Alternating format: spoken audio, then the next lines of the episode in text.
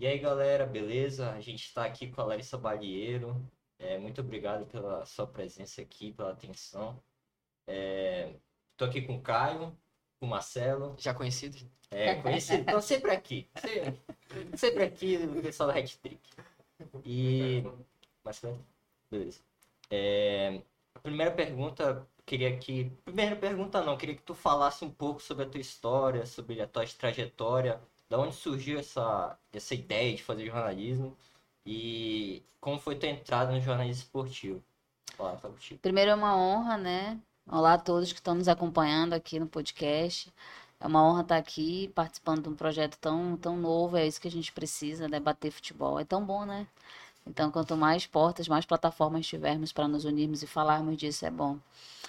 É, então, eu sou jornalista há 13 anos, mas no esporte eu estou há 10. Mas eu acho que 80%, 90% da minha carreira é esportiva. E, e foi tudo muito ocasional mesmo esporte, porque primeiro começou em casa.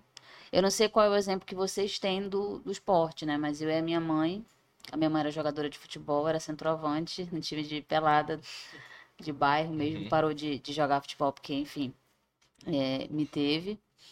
E eu sempre acompanhei jogos de futebol, é, programas esportivos por causa da mamãe. É, então a minha referência maior é ela em relação ao, ao futebol. Então eu digo que o futebol, o esporte, ele acabou me escolhendo mesmo porque foi a convivência que eu fui tendo. A mesma coisa que é o rádio, né? Hoje eu trabalho em rádio, trabalho na rádio difusora há 10 anos. E desde pequena também escutava o rádio. A mamãe disse que eu embalava, dormia só se eu estivesse escutando o rádio.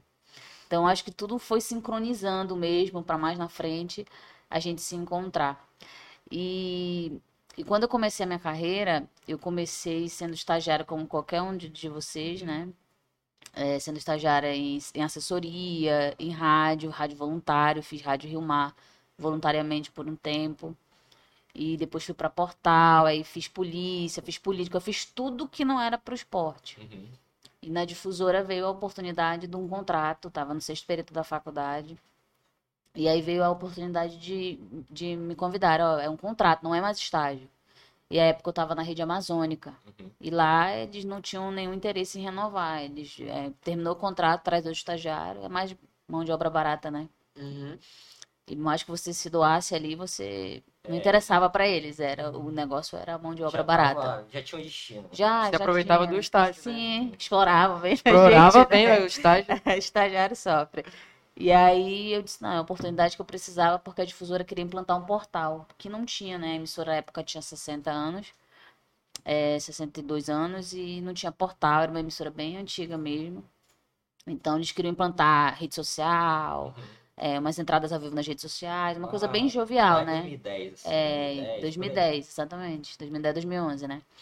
E aí eu fui pra lá. Quando eu chego na difusora, eles têm um, eles tinham na época uma uma equipe esportiva e uma equipe de eventos.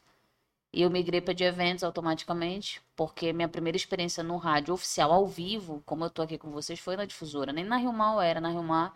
O padre me chamava, eu botar o café para ele ali, eu não nem chegava perto do Era muito microfone. bastidores ali, né? Muito, muito. bastidores. Era estagiário raiz mesmo, sabe? E aí na difusora, putz, a maior emissora do estado, precisava entrar ao vivo. E o Daniel Joteg, não, eu quero que você entre ao vivo. E aí foi quando eu comecei a fazer ao vivo no- na rádio, faço há 10 anos. É, foi um aprendizado também para mim. Mas aí no- no- por trás do, do ao vivo ali tinha os bastidores do- Aham. das, das transmissões. Não, Larissa, a gente quer que você vá fazer fotos, vídeos. E era boi, era Parintins, era carnaval, não tinha nada a De ver com tudo, de esporte. É, exato. E aí o técnico da rádio, o técnico do é o Carlinhos Luiz, ele é técnico há 42 anos, técnico de áudio, da difusora só. E aí ele chegou e falou, Larissa, a gente queria um teu trabalho no esporte. Porque só vai- eu, Arnaldo, o Júlio, era só homem, eram sete homens. É, e, pô, seria legal ter o futebol amazonense ali nas redes sociais da rádio. Falei, ah, beleza, bacana. Eu fui. Comecei aí, cobri. Era uma fotinha ali, um banner ali, pedia pro design fazer e tal, divulgar a rodada do Campeonato Amazonense. E o jogo, na época, era tudo no SESI, porque a arena já estava demolida pra Copa, Copa do, do Mundo. Mundo, né? Isso.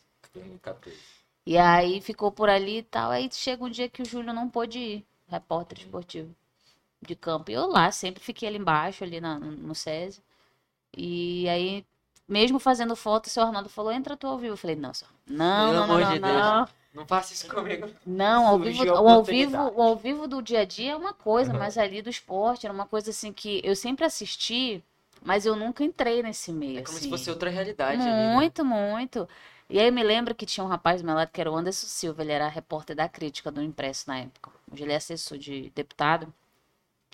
E aí eu travei porque a bola veio pra lateral. E aí eu não conseguia dizer que era lateral. E o Arnaldo, de onde ele tava, ele não sabia se era lateral ou escanteio, mas era um lateral. Uhum. Hoje, hoje eu falaria tranquilamente, mas naquele, naquela época, quando o microfone, eu com o microfone assim, segurando assim na altura da boca, eu não conseguia dizer o que era. né? Aí o Arnaldo, vai Larissa, eu. Aí o Anderson veio, bateu a mão na minha costa, tipo assim, deu um apoio. Uhum. Aí parece que ali veio, aí eu consegui descrever o que eu tava assistindo. Abaixou aquele, aquele É, primeiro, É aquela porque o primeira... lance é rápido, É né? Aí muito o lance rápido. rápido e tu... E era uma primeira vez, É, literalmente, e o né? jornalista já tem que ter aquela manha de, de sempre... E assim, e aquilo ali eram uns 20 minutos do jogo, o Arnaldo ficou aqueles 20 minutos me ajudando muito. Não teve nenhum lance assim que, ai meu Deus. Mas aquele foi tão repentino, o outro não, ah, Arnaldo, tiro de meta, ah, beleza, ah, falta, tranquilo. Mas aquele foi muito repentino, porque o cara ia entrando e afundando com a bola mesmo e tal. Só que ela foi pro lado. E eu não esperava. O Arnaldo, vai Larissa, três vezes. Aí só você viu que foi lateral, né? É, e era realmente. Ele falou: vai, Larissa, você, você, nesse momento, são os meus olhos aí embaixo. E aí eu descrevi o que eu tava falando. Aí eu me. Eu, é o primeiro insight, assim, que eu, que eu sempre lembro daquela época é isso. Que aí eu vi, caramba, realmente é isso, entendeu? Caraca. E aí, enfim, depois eu, pô, seu Ronaldo, desculpa. Ele, não, Larissa, é natural e tal. E, e aí ele me explicou que eu tinha sido a, a primeira mulher da história da rádio a, a falar esporte, né, no microfone. que Sempre foi Caramba. homem. Sempre foi homem. você Era Orlando disso? Rebelo. Não, não sabia, porque eu tinha o quê? Eu tinha 21 anos. A rádio já tinha 60. Como é que eu vou saber se atrás Caraca, ninguém teve verdade. isso, né? Caraca. Porque, tipo, a, a, a pessoa fundamental da rádio difusora era uma mulher que era dona Fezinha, mas ela era administrativa. Uhum. A Eliade tá lá na rádio. Então, assim, hoje a gente tem na rádio, atu- atualmente, é 20% de mulheres só. Aí quando eu cheguei, era menos de 10. Meu Deus. E aí, Sonora falou, olha, eu vou te contar, eu trabalho na crônica esportiva há mais de 40 anos, na difusora ao mesmo tempo. E a gente nunca tinha tido uma mulher que, que falasse ao vivo, assim, pro esporte. Nem plantão esportivo, nada, nada. Sempre foi o Jotinho, o Orlando, o Carlos Carvalho. Então, assim, só os, os- os medalhões mesmo. E eles E botaram aí- você lá como se fosse algo natural, né? É, e ainda bem que não me falaram isso hoje, Cara, né? ia chegar assim, ó, o microfone Ia na... ser uma pressão. sabia, né? Olha, tu tá fazendo história e chega... É, não, e eu acho que também eles só foram, ah, talvez, perceber. É a mesma situação quando o Carlinhos me fez o convite. Acho que ele nem percebeu que eu ia ser a primeira mulher e Uhum. tal. Acabou que aconteceu. né? Aconteceu. Eu não fui a primeira do estado. É, teve a, a Socorro Sampaio, né? Foi da rádio, né? Isso, Da rádio. da rádio. Eu não fui a primeira do, da, do, do Amazonas, mas na história da difusora, sim. E aí, a partir dali, o Júlio começou a folgar, o Baiano começou a folgar, então é, com- começaram a, a me ajudar mais. Eu fui entrando, fui entrando, fui entrando mais na, na linha esportiva, entra- entrevistar o jogador, pós-jogo e tal, aquela emoção que é, eu sinto muita falta, inclusive hoje, porque a rádio já não faz mais transmissão. E aí, deu tão certo que o Arnaldo falou: não, vamos colocar você aí como terceira repórter. Aí eu ficava no meio. Aí eu falava a substituição, falava bastidores e Uhum. tal. Era um olho diferente, porque o baiano ficava atrás do gol é, e, o, e o Júlio do outro lado. Uhum. E aí, e aí foi, foi, foi, as coisas foram se transformando ao ponto que a gente chegou a ter uma jornada esportiva em que eram duas repórteres, que a Thais Gama entrou um ano depois, né? Uhum. abriu uma vaga, eu a convidei. E ela foi, ela tá lá na, na difusora até hoje. E aí chegou um período em que realmente eram nós duas já, um em Uhum. cada ponta. E, e foi um marco também, porque a rádio também não teve isso, não tinha tido isso até então. Sempre foi o Júlio Baiano, Júlio Baiano. E vocês duas já... E o Júlio Baiano sempre de forma voluntária, eles nunca foram funcionários da rádio. Nunca. Eles realmente, ah, a gente quer fazer uma equipe esportiva, ah, beleza, então bora. Então vamos montar. Tu quer? Beleza, então eu quero voluntário, eu sei narrar e tal. Sempre foi. Foi isso muito de... É. de não tem muita burocracia, né? Não, aí, tipo, a gente, além de ter sido as, as duas primeiras da, da história da rádio, é funcionária mesmo, né? Uhum. Então, assim, foi um marco bacana. E aí veio a pandemia, a gente já, já não estava fazendo futebol como antes, o Arnaldo adoeceu, né? Ele travou e trava ainda uma luta de câncer. Então a gente diminuiu muito, drasticamente o ritmo. A gente hoje não faz nenhuma transmissão. A gente faz assim uma bem isolada. Acho que a última vez que a gente fez transmissão foi a final do Campeonato Amazonense do ano, desse ano. Mas assim, foi a última. E a única do ano, de esportes. É, Hoje é, um- hoje é muito um limitado. especial também, É, né? e tipo, era o São Raimundo, né? O Arnaldo Aham. lembra do, do auge do São Raimundo Meu e tal. Deus. E aí foi acontecendo o esporte, e aí eu sempre gostei. Aí criei o simpósio, né? Que eu queria muito trazer os caras de fora aqui para conversar com a gente mostrar que é possível, né? Porque a gente sempre tem. Pelo menos eu, eu achava que a gente vivia muito numa bolha. De achar que a gente não conseguia fazer esporte, de achar que a gente não conseguiria comentar uma Champions League como o cara lá de fora. Não, não tem, cara. Acho que a televisão tá ali, o acesso tá ali para todo mundo e a gente precisa desse acesso. E aí eu criei o simpósio, eu trouxe pra cá em 2015 o Mauro Naves, que ele é o padrão do evento. Aham. A gente viu foto na rede social lá. Isso, são quatro edições, né? Infelizmente a quinta a pandemia não deixou fazer, mas vai ter ano que vem.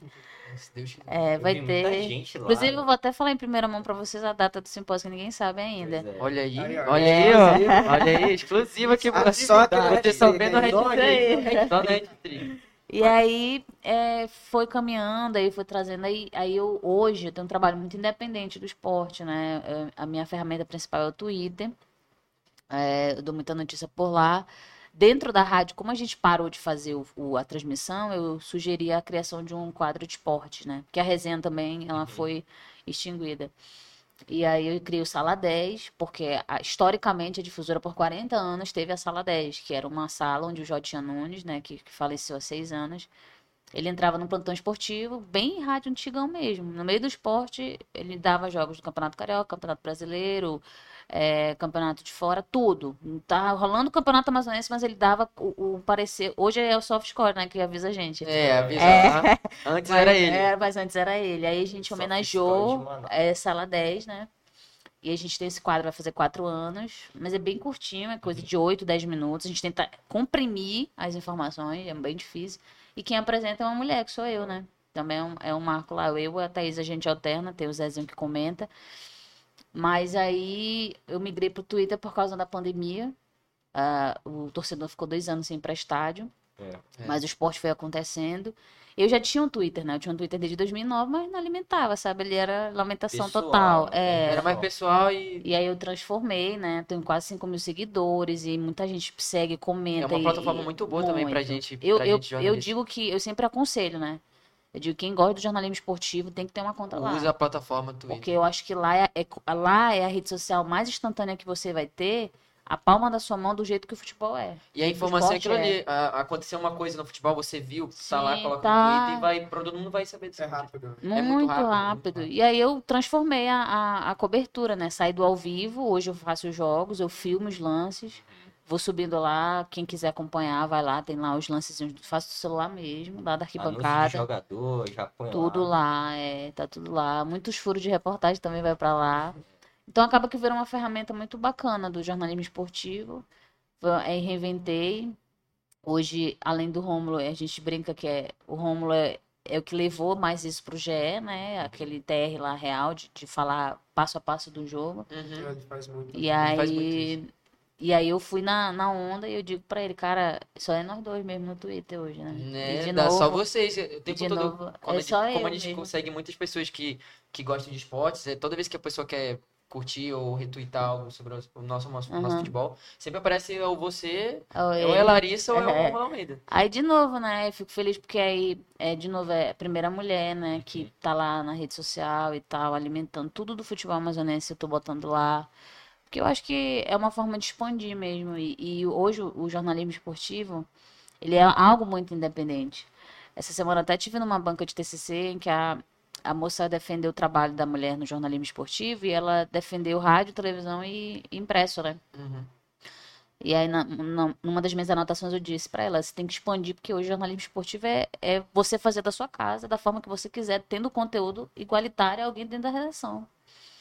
E, que é o que acontece, né? Porque hoje meu Twitter tá ali, eu, eu alimento bem mais, né? eu, tipo vocês aqui. Aham. Vocês reuniram um canal em que vocês vão dar informação da mesma forma que o impresso provavelmente poderia dar, a televisão, o rádio, né? Só que da nossa forma, né? Exato. Porque o, o jornalismo em si, ele é algo que se transforma todo dia, né? Todo. Tipo, o rádio, o podcast veio, veio recente, né? Sim. Antes não tinha podcast, então o, é porque o podcast é um novo caminho pra rádio, né? É. Tinha rádio, agora tem podcast. Eu costumo dizer que é a extensão do rádio, né? Porque é, muita gente achou que a internet ia excluir o impresso. impresso. E, e aí eu digo que é a extensão do rádio, porque até lá na Rádio Difusora, por exemplo, a gente foi forçado a criar uma plataforma de podcast dos programas é, noti- noticiosos. Uhum. Ou seja, antigamente era ao vivo, ouviu, ouviu, não ouviu, amanhã. Hoje não, a gente tem Tá o canal de podcast e bota lá os principais Se a pessoa noticiosos. quiser lá. Baixe e ouve em outro ver. horário. E aí a- a- sai um pouco do imediatismo, porque o podcast ele te força a evitar falar datas, né? Uhum. Então, aí como é que você faz isso no rádio? No rádio, você, por enquanto, você tá ali falando, bom dia, tá no ar É mais uma edição do Jornal da. Manhã. Você não tem muita escolha. Mas a gente tem lá um projeto de podcast de tematizar. Como a rádio ela tem um alcance muito grande, tematizar. Por exemplo, a gente quer fazer um podcast de pandemia para falar dos cuidados. Ali é um podcast mais trabalhado, mas vai ser muito mais fácil da gente elaborar sem precisar falar um boa tarde, um boa noite, porque a gente não sabe que horas aquela pessoa vai ouvir, né? Tem esse, Vai essa questão. lá. Tem gente até que faz bem assim, bom dia, boa tarde, boa, Boa noite. noite, é. Eu, outro dia eu participei de um podcast, ele falou, e aí, que hora vai passar e tal? Ele disse, então é o podcast. Eu falei, então eu vou falar bom dia, boa tarde, boa noite. Mas é. E aí foi assim que o jornalismo esportivo entrou na, na minha vida. E aí a minha mais recente conquista que eu, eu fiquei muito feliz, de verdade. Eu não esperava que eu fosse ganhar. Eu nem sabia que tinha esse prêmio, na verdade. Que é o, é o prêmio Mais Admirados do Jornalismo Esportivo. Uhum. Aí teve a edição que era selecionou por estado, né? E aí eu fui pro top 3, eu, a, um rapaz do. O Matheus, que é do, do, do Pará, e a Camila Leonel daqui. Eram, ficamos nós três na, na etapa final. E aí, quando foi dia 18 de outubro, aí com um monte de gente me marcando no Twitter, eu não tava entendendo, aí eu ganhei a edição norte, né? Caraca. Aí, tipo, e- e- é, por, por região foi eu norte. Aí acho que sudeste foi o apenas Tino Marcos, né? Só ele. Só vendo? ele. Só ele. Só. Se eu não tenho nada do sul foi a Nádia. Nádia. Mauá, Como, exata. mas como você se sentiu assim, sabendo que você é um grande nome da região norte no jornalismo, sendo reconhecida por todos, inclusive a gente que somos jovens e a gente sabe que você é, então. Eu primeiro, eu nem, nem gosto muito de me ver dessa forma, né? Porque a gente não tem dimensão. A gente faz nosso trabalho, a gente não tem dimensão ao alcance dele. Eu, pelo menos, com o prêmio, eu, tive uma noção maior. Por, eu acho que foi por causa do Twitter, não vou mentir. Porque nos últimos dois anos, eu levei todas as minhas forças para lá. Porque, como eu tava com pandemia, a rádio parou os trabalhos, eu precisava alimentar para fora o que eu queria do jornalismo esportivo. E hoje é muito incrível, assim, eu fico, às vezes eu não consigo nem conseguir dar conta mesmo de gente da nossa região norte mesmo, que procura informação daqui, procura tá sabendo do futebol daqui, ah, Larissa, tô sabendo porque tu falou isso, sabe? Aí eu vou tendo uma noção, sabe? Então eu acho que isso aumenta a responsabilidade do que eu tô levando para lá. E isso aumenta a minha responsabilidade também de combater certas coisas. Eu acho que quando você tem um nome, você tem que usar seu nome de uma forma de um papel social também. Exatamente. Porque, pô, se você tá fazendo aquilo, se você tá falando aquilo, alguém tá te acompanhando, tá inspirando alguém. É uma responsabilidade. É uma Muito, pessoa é. do lado, vai, Uma pessoa é um ser humano. Mas que ao tá te mesmo tempo, tu é um ser humano, entendeu? Sim. E, e assim, eu tento filtrar muito na rede social, mas às vezes tem dia que é, te pega mesmo é, em comentários, entendeu? Comentários que, que outro dia, essa semana, semana passada, um cara me abordou no Twitter e disse que tinha um grupo, e eu em casa, Tranquila lá. um cara me abordou no Twitter dizendo que tinha um outro grupo de homens no WhatsApp e me detonando. Uhum. Dizendo que, enfim, apenas me detonando. Por eu ser mulher. É, porque, tipo, dizendo que eu não entendia de nada e tal, Que né? era uma jornalista mulher, eles falaram. Sim, aí. E aí o mais engraçado, que ele cita, ele citou uma das pessoas. E aí eu fui buscar no Twitter, essa pessoa já havia silenciado. Porque assim, eu evito bloquear. Uhum. Uhum. Uhum. Eu evito bloquear, sabe? Era, o- é o certo a fazer. De verdade. Eu Mas evito você bloquear, mas assim, eu, eu tento passar por cima, porque eu penso da seguinte forma, cara, é só não deixar vir pra mim. Porque se eu bloquear, eu acho que eu vou instigar o cara a criar um outro e aperrear minha paciência, sabe? Então eu tento passar. gastar é. isso, né? Porque se a gente gasta energia com o que a gente vê negativo na rede social, na internet, Aquilo vai crescer e vai se transformar uma... eu que vou ficar mal, né? É, você vai... E aí eu fui ver que eu tinha silenciado o cara. Aí, pra piorar, eu fui ver que o cara tinha me chamado duas vezes pra sair e eu tinha recusado o convite. Meu Deus. E aí eu comentei a postagem do rapaz. Eu falei, e o rapaz também não é do Exército da Salvação, não, porque ele já tinha me xingado no Facebook. Então, tipo assim, eu sujo falando do mal lavado.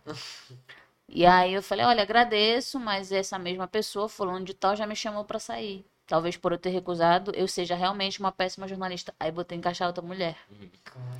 E aí, outros colegas, é, acho que esse grupo deve ser grupo de torcida, não sei. Começou a chegar prints, né? Dizendo, Larissa, o cara chegou lá, o cara te chamou pra jantar. Eu falei, chamou. Aí eu peguei, printei que ele tinha me chamado Ah, e tá como eu lá o tinha print. respondido. Aí ele foi lá no meu Twitter. Eu nem respondi ele. Botou, foi lá naquele direct. E falou lá, olha, eu acho que covardia que você fez comigo. é, você tá me expondo, não sei o que. Eu nem respondi. Nem respondi, sabe?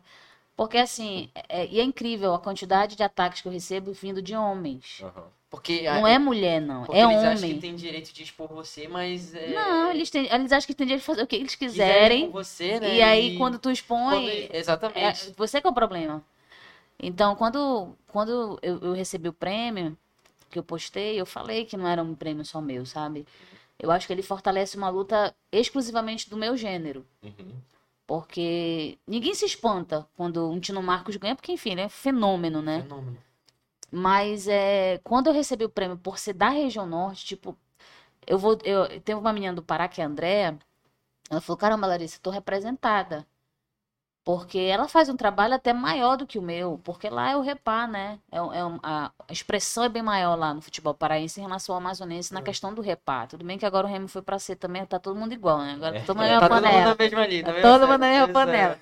Mas, assim, eu fiquei feliz quando eu fui a Belém em setembro e eu, muita gente me viu que eu tava em Belém e me procurou. Poxa, que legal que tá aqui, estudante, assim, que eu. Como é que eu vou saber que o cara lá na, na Universidade do Pará vai saber do meu trabalho aqui no- Amazonas, sabe? Então, acho que isso aumenta a responsabilidade, aumenta o combate.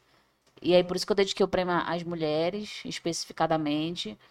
E para mim é uma honra estar sempre debatendo e falando de igual para igual, sabe? Eu acho que o que a gente faz no nosso trabalho, no nosso dia a dia, quando eu falo a gente é vocês também, que vocês estão nessa, nessa Caminhada, empreitada aí junto com a gente, é, é o diálogo de igual para igual mesmo. Não tem essa de, ah, a, a, porque a Larissa é a premiada e a- o fulano não é. Não, o prêmio vai para mostrar ao menos que você vai chegar um dia e você tem Exatamente. que trabalhar por isso. Você é referência pra. A gente olha pra você e fala, olha, esse cara, eu posso muito bem chegar onde a Larissa É. Mas eu- Porque ela eu acho mostra isso é pra gente, isso. que a gente ali fazendo o nosso trabalho, vivendo o dia a dia, né? Você E- passou por muitas coisas pra chegar onde Não, você e tem gente que uma vez falaram assim, ah, Larissa, cuidado com o vitimismo. Eu falei, cara, eu gosto de expor a dificuldade para os caras pensarem, saberem que não é fácil. E assim, passa por tanta coisa assim, a É. pessoa chega e fala, ah, não, isso é Sim. vitimismo, Deus. entendeu? Não, eu tô, eu tô representando uma luta, né? Um Né? combate. Porque tem aqueles Sim. dois lados, né? Por exemplo, a pessoa, se você falar que não falar nada, você simplesmente conquistou o prêmio, vai falar, ah, foi fácil, ela É. chegou aí e ganhou o prêmio. Mas se a gente fala que as suas dificuldades e tudo É, mais, não. ela vai falar que é vitimismo. Então, Cara, mas eu vi, eu vi um vídeo, parece que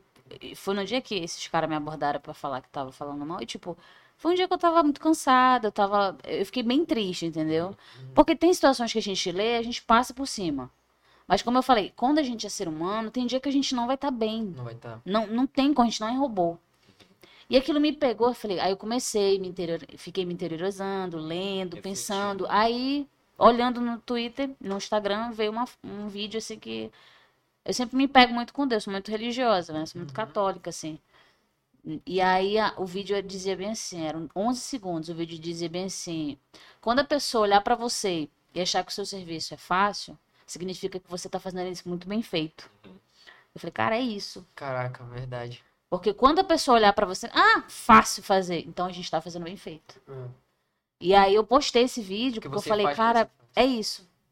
Porque ninguém pensa, todo mundo vê o cara na- lá em Tepequém fazendo a foto da montanha linda lá em Roraima, mas ninguém sabe a dificuldade que o cara chegou lá cheio de ferida. Ninguém vê. Ninguém, Ninguém vê, vê. isso. Ninguém vê esse lado. Ninguém mesmo. sabe a Não, luta, né? ninguém sabe. É, é- e é o, nosso, é o nosso dia a dia, né? O nosso trabalho. É, é você fazer o seu trabalho e ninguém imaginar o que você tá passando pra dar o seu melhor naquele trabalho. Então é, foi um vídeo que eu postei e eu fico feliz É muito prêmio. isso. A sua montanha, por exemplo, posso dar um exemplo, é alguém ver sua postagem com a Marta, foto com a Marta. Ah, ela, ela tá aí com a Marta porque ela é desse bandeiro, ela tá aí porque ela é fácil. Ela tem-. Então ninguém sabe né, Não. o caminho até chegar na foto com a Marta. Então Nada. foi um caminho ali. Iago, o que que tu aguentou nessas idas aí pro campo? Várias pessoas assim. Já passou por situações assim, De- em campo, assim, as pessoas xingarem você ou umas situações chatas? Ah, de- muitas, muitas, muitas. Já tive latinha de cerveja jogada na cabeça. Isso no SESI, porque no SESI o campo é muito próximo do da arquibancada. Uhum. E ali eu lembro que era um Rio Now, a maior rivalidade do futebol amazonense nessa época. E aí teve um lance lá que eles, ele escutava, eu achava muito fantástico. Infelizmente não tem mais. Eles, escu- eu tava ao vivo ali no rádio, mas eles estavam com o rádio na arquibancada. Uhum. Ah, sim. Ah, E então aí, quando eles estavam assistindo, tava lá. É, eu escutando. peguei a latinha de cerveja na cabeça. Eu, eu, eu até hoje eu digo que é- acho que a pessoa só quer dar um susto, mas pegou na minha cabeça. É, eu quis dizer que o Nacional chegava aquele jogo lá é, e se igualando ao Princesa em relação à semifinal. Eu falei que eram quatro. Aí o cara jogou a latinha. Sua burra, é cinco. Eu escutei aqui, eu falei, cara, será que é cinco? Eu fiquei, eu fiquei olhando meu, meu anotação. Eu falei, não, é quatro, eu tô certa, é cinco. Não é cinco, não é cinco. e fiquei lá, e ele lá, sua burra, sua burra, sua burra. Era um torcedor, tipo, 60 anos, sabe? Falei, Caraca, cara, como é que vira e xinga? 60 anos é a idade do vovô. já era aquele. Aí eu falei, cara, não vou olhar. Aí, me- aí fui andando, fui me afastando, fui me afastando, fui me afastando dele. Uhum. Até que eu fiquei numa área em que, pra ele me xingar, ele teria que gritar mais. Então eu falei, mano, ou ele vai passar o jogo me gri- gritando por mim, ou ele vai prestar atenção no jogo, né? Uhum. E eu não liguei, assim. E foi ali o iníciozinho da, da, da minha trajetória. E eu, hoje, hoje eu digo assim, cara, é, é o teu trabalho mesmo que, que vai te, te moldando. Porque eu não sei se hoje eu teria paciência de alguém tacar uma, uma latinha na minha cabeça e ficar calada. tudo que tu já passou, né? Já, porque tu estoura, né? É, Já era. Você pensa, pô, não merece passar por isso, pelo de Mas Deus. assim, já tive assédio, já tive esse tipo de ataque, é, de jogador, de dirigente, de torcedor. Deixa eu ver. Cara, já passei de tudo, sabe? O, o mais recente é eu levei pra justiça, né? Uhum. Porque era o Dia da Mulher, foi o penúltimo jogo antes da pandemia. São Raimundo e Manaus, primeiro jogo do retorno. Manaus tinha vencido o primeiro turno. E era um jogo na colina, eu cheguei lá e o torcedor começou a xingar o lateral direito do São Raimundo, o Igor, ou do, do Manaus. E ele xingou falando várias coisas de mulher, da mulher do Igor, que é a Andresa. Meu Deus do céu. De, e assim, eu, eu não tô dizendo que ela tá chamando de vagabunda, de safada, porque isso daí eles chamam direto. Chama direto, torcedor. Eles chamam direto. Era dizer da forma que ele pegaria a Andresa. E aquilo começou a me encher, assim, porque tava eu, a Tássia e a Pietro, três mulheres, perto da arquibancada. E vocês ouvindo aquele. Eu ouvi tudo, né? aquilo, eu encarei ele. Eu não prestei mais atenção no jogo. Eu acho que ele percebeu que eu tava incomodada. Então ele começou a direcionar as ofensas para as mulheres olhando pra gente. Aí eu peguei o celular e filmei. Só que aí. E era um cara de 40 anos, pai de duas filhas, duas meninas. Depois ele foi identificado, é líder de torcida.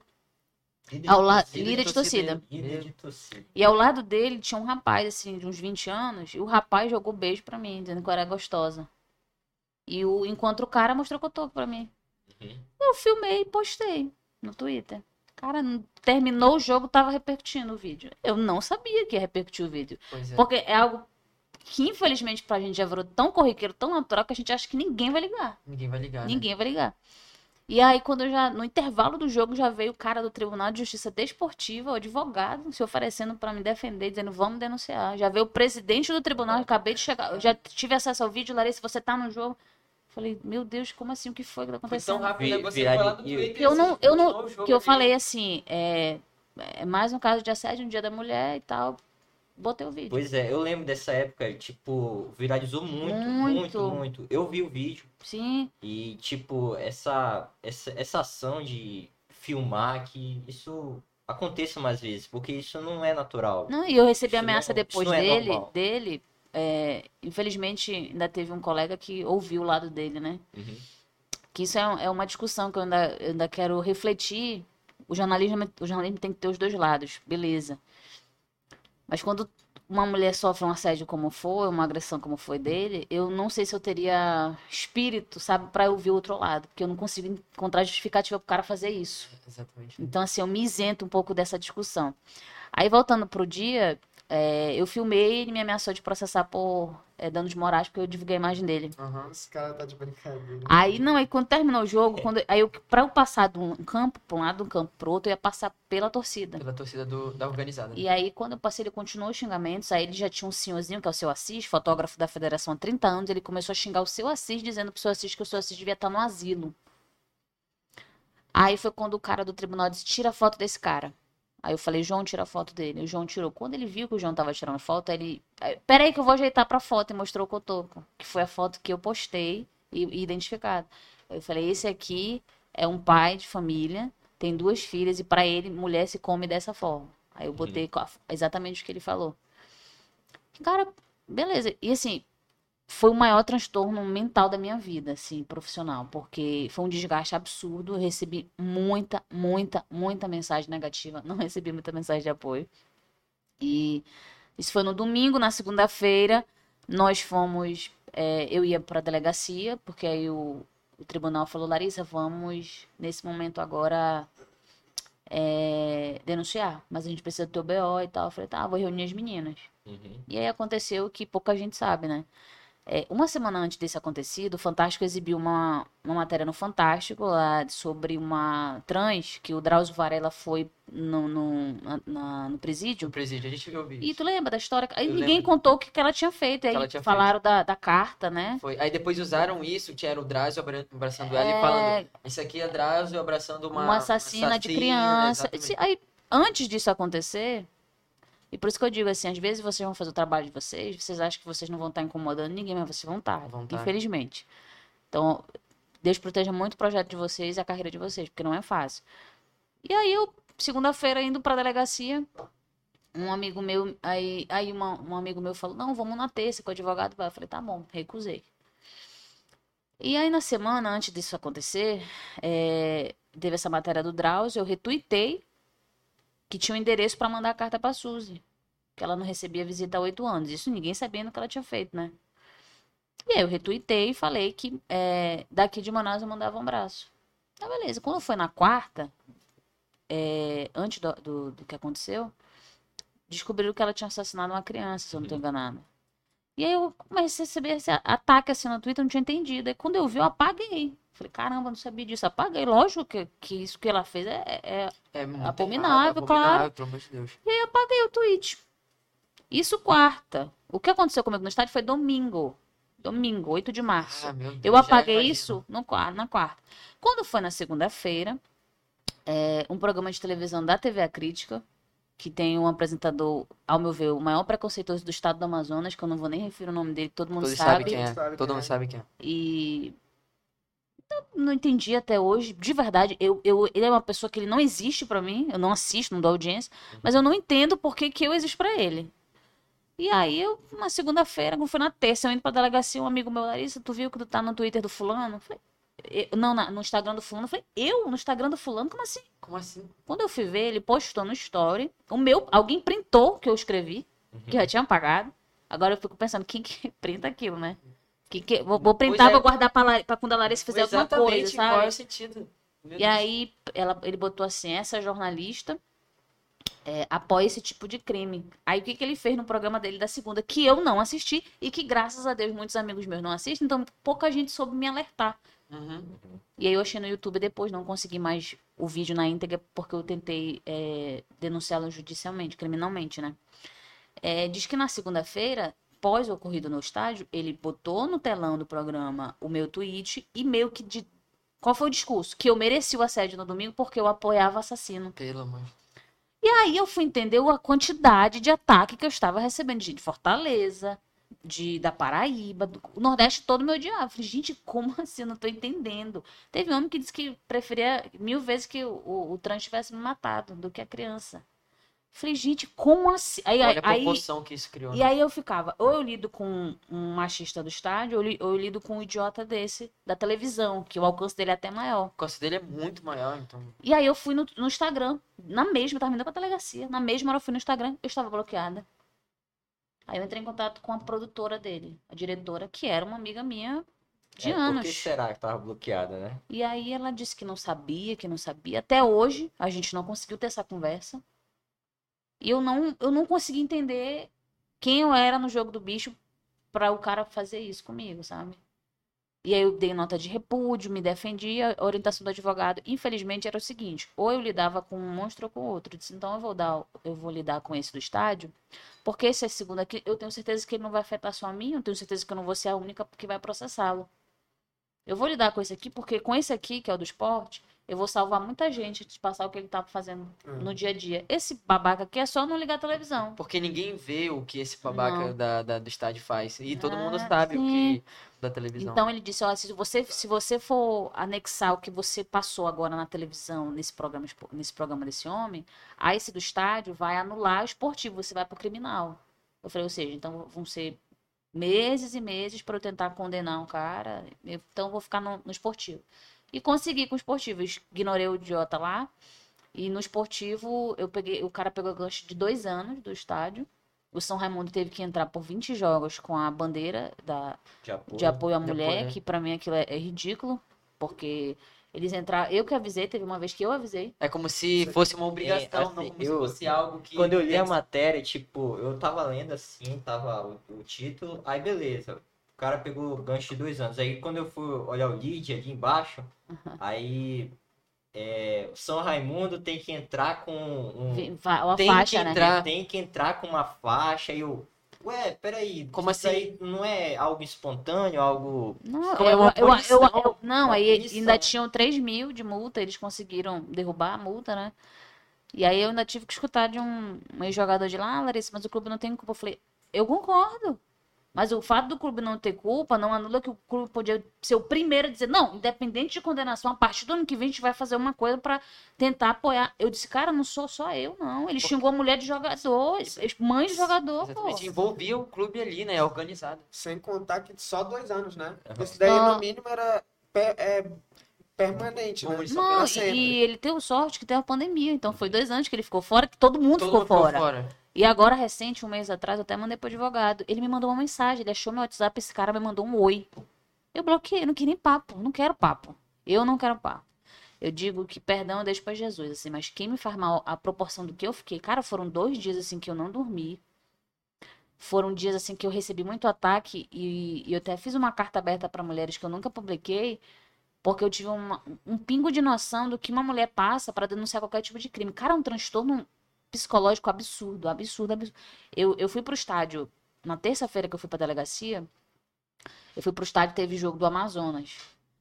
Quando eu entrei, a minha perna, gente, eu não consigo te explicar, mas a minha perna travou, não consegui entrar no estádio. Aí o João disse, Lari, calma, o que que foi? Eu falei, cara, pera, eu, eu não sei o que tá acontecendo. Eu até um me arrepio quando eu falo, eu não consigo entrar no estádio. Eu, eu travei, assim, bem na entrada da arena, assim, eu saí do carro e, e travei.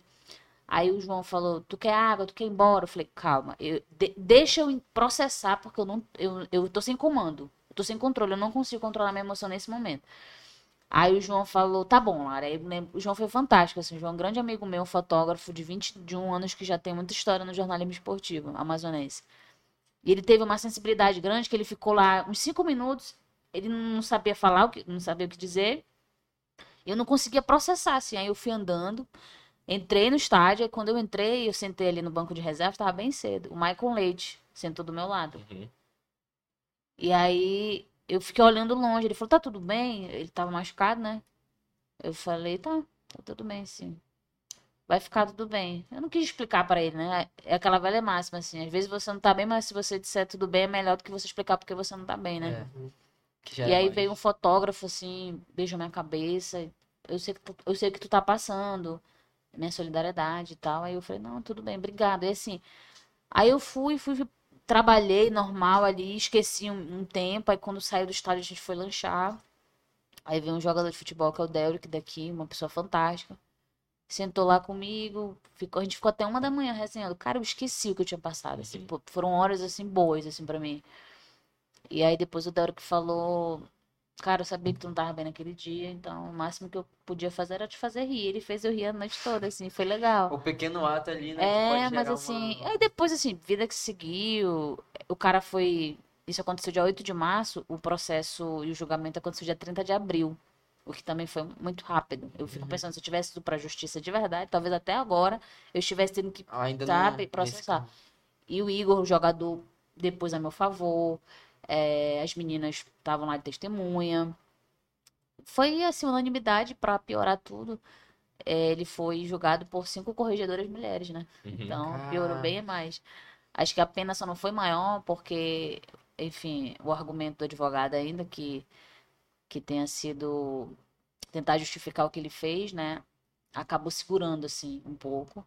E aí a torcida dele, que ele lidera, pelo São Raimundo, ela foi proibida, né, de frequentar o estádio também. Então, tipo assim, ele não prejudicou só ele, ele Uhum. prejudicou a- as outras.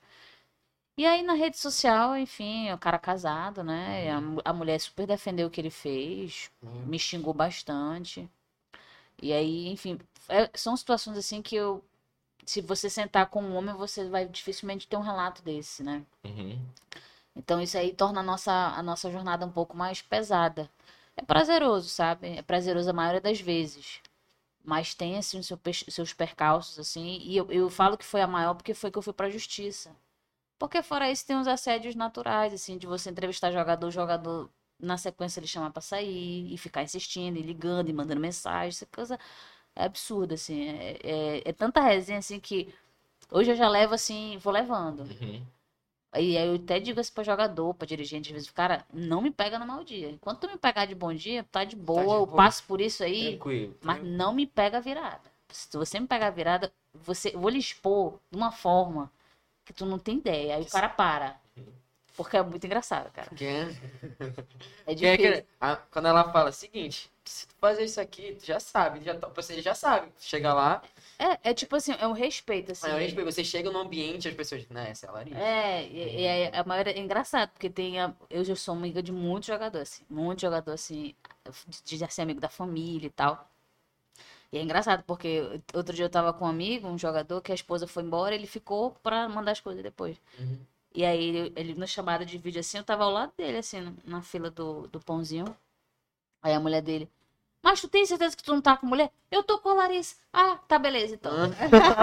Aí eu falei cara, eu, eu atingi meu nível de respeito muito grande, né? Caramba, Porque, tipo, a tua mulher confiar, tipo, de disse, não, ela falou é a que Larissa ela... Cara. E aí ela, aí, tipo, é a responsabilidade que tu vai tendo, né? Uhum. Mas é, é engraçado, eu já cheguei num ambiente que a pessoa, não, é a Larissa, bora, bora... Minha namorada tá é, pensando assim, porque ela tá assistindo a minha amor, tô com a Larissa Marinheiro aqui. Mas é, mas é, é, quando a primeira pergunta que a mulher me faz é essa, como é que tu lida, como é pra estar nesse meio? Eu falei, cara, respeito, mas assim, tu não vai encontrar ele do dia pra noite, não vai Tem que- encontrar. Tem que construir. Conquistar e Uma construir. construção, né? E, é- e às vezes é, é pesada. E, e, assim, eu abraço de peito aberto todas as mulheres que entram no jornalismo esportivo, porque hoje é muito mais fácil você ter alguém que já passou pelo que passou e meio que você se sente ali protegida. Abraçado. Porque né? quando aconteceu isso comigo, eu tava com a Pietra e a Tassa, elas eram novinhas, elas eram, não são novinhas, né? A Pietra tava no primeiro ano no estádio e a, e a Tassa acho que no segundo. E assim, eu, ela fala, falaram pra Milari, se não fosse por você, a gente não teria ido pra justiça. Eu falei, mas vocês têm que ir. Sim. Mas assim, eu, eu tô satisfeita que eu tenha sido o apoio de vocês. Vocês ficaram aqui atrás, bem tímidas assim. Eu falei, cara, falem. Falei, porque vocês têm que pegar essa casca agora, porque lá na frente, daqui a uns cinco anos, vai ter gente atrás de vocês querendo essa força de vocês. Não tá sendo fácil pra mim estar aqui, na linha de frente ali, falando, sendo a, a número um do processo. Aí os- eu recusei umas entrevistas porque eu não tinha mais cabeça pra falar daquilo. Uhum. E era, era nacional mesmo. Teve o pessoal da UOL, da ESPN, todo mundo procurando, porque viralizou por ter sido no Dia da Mulher também. Mas eu não tinha mais cabeça, e eu nem passei pras meninas, porque eu falei, cara, não- se eu não tô aguentando, imagina elas. Que não- a- uma delas não conseguiu na delegacia comigo. E, eu, e, eu, e aí eu fiz aquele trabalho de tentar deixar leve para que elas não desistissem. Porque se elas desistissem, eram menos duas mulheres no estádio, por causa de um babaca. Então, assim, é, é- é ser um pouco a, a, a mulher de ferro lá da frente tem seu valor, tem seu, tem, é é custoso, né? Mas eu sempre abraço, sempre a mulher vem, poxa, Larissa, eu queria ir pro esporte. Eu falei, cara, vai. Eu tô lá, vai, eu te apresento para todo mundo, mas cria seu respeito. E já teve várias situações em que a menina foi pro estádio e, poxa, Larissa, aquele cara ali tá me mandando mensagem. Tu quer que eu fale que eu vou agora? Uhum. Porque os caras não mexem mais comigo, mas eu sei que vão mexer com elas. E vão falar absurdos, é engraçado, que vem de, de quem tu menos espera, assim. Uhum. Elas me mostram as mensagens dos caras, às vezes é jornalista que, tu- colega teu, mandando mensagem, piscadinha, é, reagindo foto. E aí, eu- já é um ambiente hostil pra uma mulher que tá entrando agora. Tu imagina E ela mal começa, já abordada se, assim. é, ela já Fica se sente. amedrontada. Ela se sente É, porque amedrontada eu no disse assim, cara, é diferente de tipo uma balada que tu vai propícia a paquerar. Ou Uhum. tu vai pra paquerar e tu vai interagir. Agora tu vai pra um lugar que só tem homem, tu já fica acanhada. Eu, eu fico ainda, Uhum. muito acanhada, dependendo do ambiente. Aí tu vai, tu não consegue estar no ambiente, postar uma foto sem receber uma reação, sem ficar. É jogador, é dirigente, é jornalista mandando mensagem. Nossa, como você. Nossa, olha a sua boca.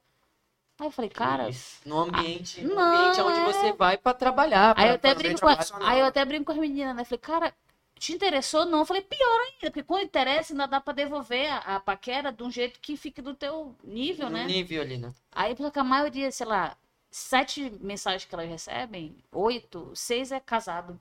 Casado, é velho, é chefe.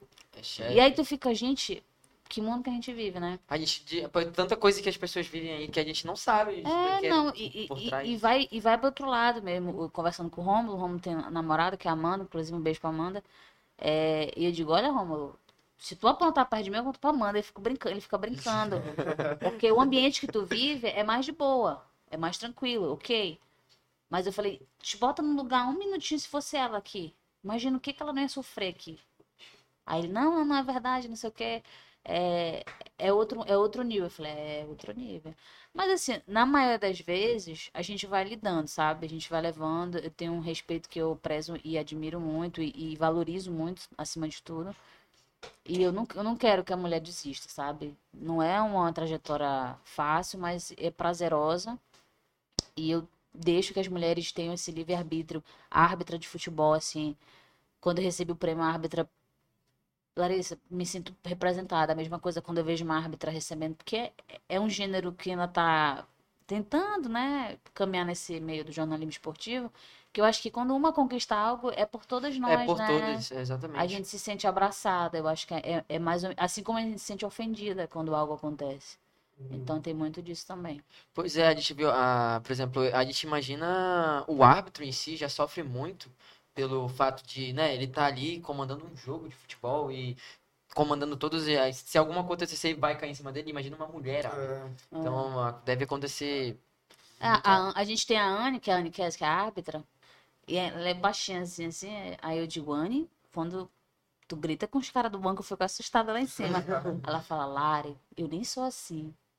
Mas a gente tem que se agigantar lá embaixo, porque os caras veem que tu é mulher, eles começam a, a duvidar do teu, do teu julgamento, da tua capacidade, e eles querem crescer em cima de ti. E, e ela me deu uma- um olhar diferente que eu não tinha também, não tinha perce- percebido, e vou passar para vocês, para vocês observarem sozinhos. Ela falou, no estádio de futebol, repara quantas vezes, quando é uma auxiliar mulher na ponta, quantas vezes o jogador vai lá e quantas vezes o jogador vai quando o auxiliar é homem. Quando é mulher, os caras vêm mais, vêm do banco, vêm dali, vêm para cima. Mas quando é homem, no máximo o capitão grita dali do meio. Uhum. Aí eu não tinha reparado isso. Ela disse, presta atenção. Aí passou mais um jogo, realmente. E às vezes era- eram situações, lances duvidosos. Alguns, ok. Que merecem ali a, o, o time tentar, né? É, Questionamento. É. questionamento, né? Não Mas em alguns intimidação. lances, mas em alguns lances, tu É percebe intimidação mesmo. uma intimidação que vai pra cima dela, porque ela fala assim, eu sou assistente. Eu levanto a bandeira que algo aconteceu. Uhum. Ela falou, mas a maioria das vezes quando eu levanto, eles vêm pra mim e não pro árbitro principal. Mas quando é homem no auxiliar, eles vão pro árbitro principal. Eles vêm em cima de mim. E ela disse que às vezes ela teve julgamentos assim, que ela se questionou. Eu falei, cara, é isso. Eu, eu convivo com esse, é, essa dúvida. De, às vezes o cara questiona tanto que eu fico em dúvida do meu trabalho. Que é muito natural, né? Então, a árbitra, a, a Anne, ela, ela, ela dá uns gritos assim que eu falo pra ela, cara, eu fico assustada pra caramba. Ela disse, não, Ari, eu não sou assim, mas assim, eu tenho que me agigantar. Eu tenho que ir pra. E ela grita assim de um jeito que o cara cala na hora. Cala na hora. Aí, aí é engraçado, porque como ela já tá nesse convívio, no meio da temporada os caras se educam. Porque já conhece. Já conhece ela. Aí, aí quando muda a temporada, vem os jogadores que já conhecem a Anne, então já ninguém mais mexe com a Anne. Ah, Mas tem uns que não conhecem vão pra cima. Aí é muito engraçado, porque é esse processo que eu vivo, entendeu? É, jogador que já me conhece, já sabe como eu trabalho. Aí chega um novato. Aí chega o jogador novato gaiato, aí vai. Já vai pegar o dele. Construção de respeito. É, aí, aí eu sempre digo, cara, avisa. Aí já vi um amigo meu falou, cara, não mexe, que é a Larissa, não mexe. Porque tem que ter, mano. Que Às é- vezes tu não é. No meu caso, eu sou brava, sou bem brava mesmo, fora do, do campo também. Mas às vezes é o caso da, da Anne, ela não é, mas ela tem que ser. A pessoa, a pessoa literalmente coloca um personagem pra lidar e passar pelos constrangimentos do dia a dia. Pois é, a gente tava querendo saber também um episódio muito, muito legal na sua vida, né? Que foi recentemente a seleção brasileira aí, que veio pro. Feminina. É, a gente queria que você falasse sobre isso, como foi as conversas com a Tamires e com a Mata, que a gente viu. Cara, eu vou, não vou mentir. Em dois meses, a gente teve Neymar e Marta, né? No mesmo solo, mesmo O Roma, oxigênio. Inclusive, a gente teve as duas pessoas que viram, Roma Almeida e a. Cara, eu, Romulo, eu fiquei, eu fiquei, Romulo, olha, ele conseguiu, é, co- começando pela masculina, a primeira coletiva foi o Thiago Silva. Tipo, eu sou fã do Thiago Silva, zagueiro. Cara sou incrível. fã, eu sou fã, sou fã demais. Quando veio, assim, no grupo da imprensa da, da seleção, entrevista com o Thiago Silva, jornalistas interessados entram na fila. Aí a gente bota nome e a pergunta. Aham. Larissa Baleiro, Rádio Difusora. Aí tu, tu vai pensar se vai ser selecionado, tá? Não quer dizer que tu vai entrar, não. Aí eu lembro que era feriado, 12 de outubro. Aí era coletivo e tal, e tava o Rômulo, eu e tal. Eu até brinquei, falei, ah, Rômulo, tu com certeza vai entrar, que tu é o GE, mano. Aí, cara, o Rômulo foi o último da entrevista. Eu não entrei.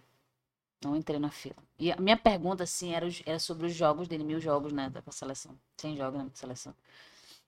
E aí a minha pergunta era exatamente baseada nisso, na construção que ele teve na carreira e tal, como que e ele tem a fama do chorão, né? É. Então eu queria mais pro lado mental, né, do, do atleta para ver se ele falava sobre isso. Não fui selecionada. Poxa. Tudo bem. Aí fui pro treino da seleção masculina. Muita gente, muita gente, muita gente, muita gente. Mas assim, vi ele da direção que eu tô vendo vocês, assim, bem próximo, assim. Não tive muito contato, né? O único que eu tive contato, que fui obrigado, na verdade, a ter, foi simplesmente com o Fred, né? Que tá arrebentando aí. É, É. United. É, Manchester porque o Gabriel Davis é amigo, já jogaram junto. E o Gabriel, Lara, tu tá no treino? Eu falei, tô, pede pro Fred olhar o Instagram, que eu tenho uma coisa pra entregar pra ele. Eu falei, cara, Gabriel, tu não tem o WhatsApp dele, não? Não é possível, bicho. Não, doido, mano. Você quer que eu mande? Aí ele disse assim, não, ele não tava me respondendo no, no Instagram e eu não tenho mais o WhatsApp dele há muitos anos, enfim, joga fora e tal. Tá bom, aí o Fred bem assim distante, eu falei, cara, como que eu vou gritar? Eu já tinha acabado o treino, ele tava sentado na geleira.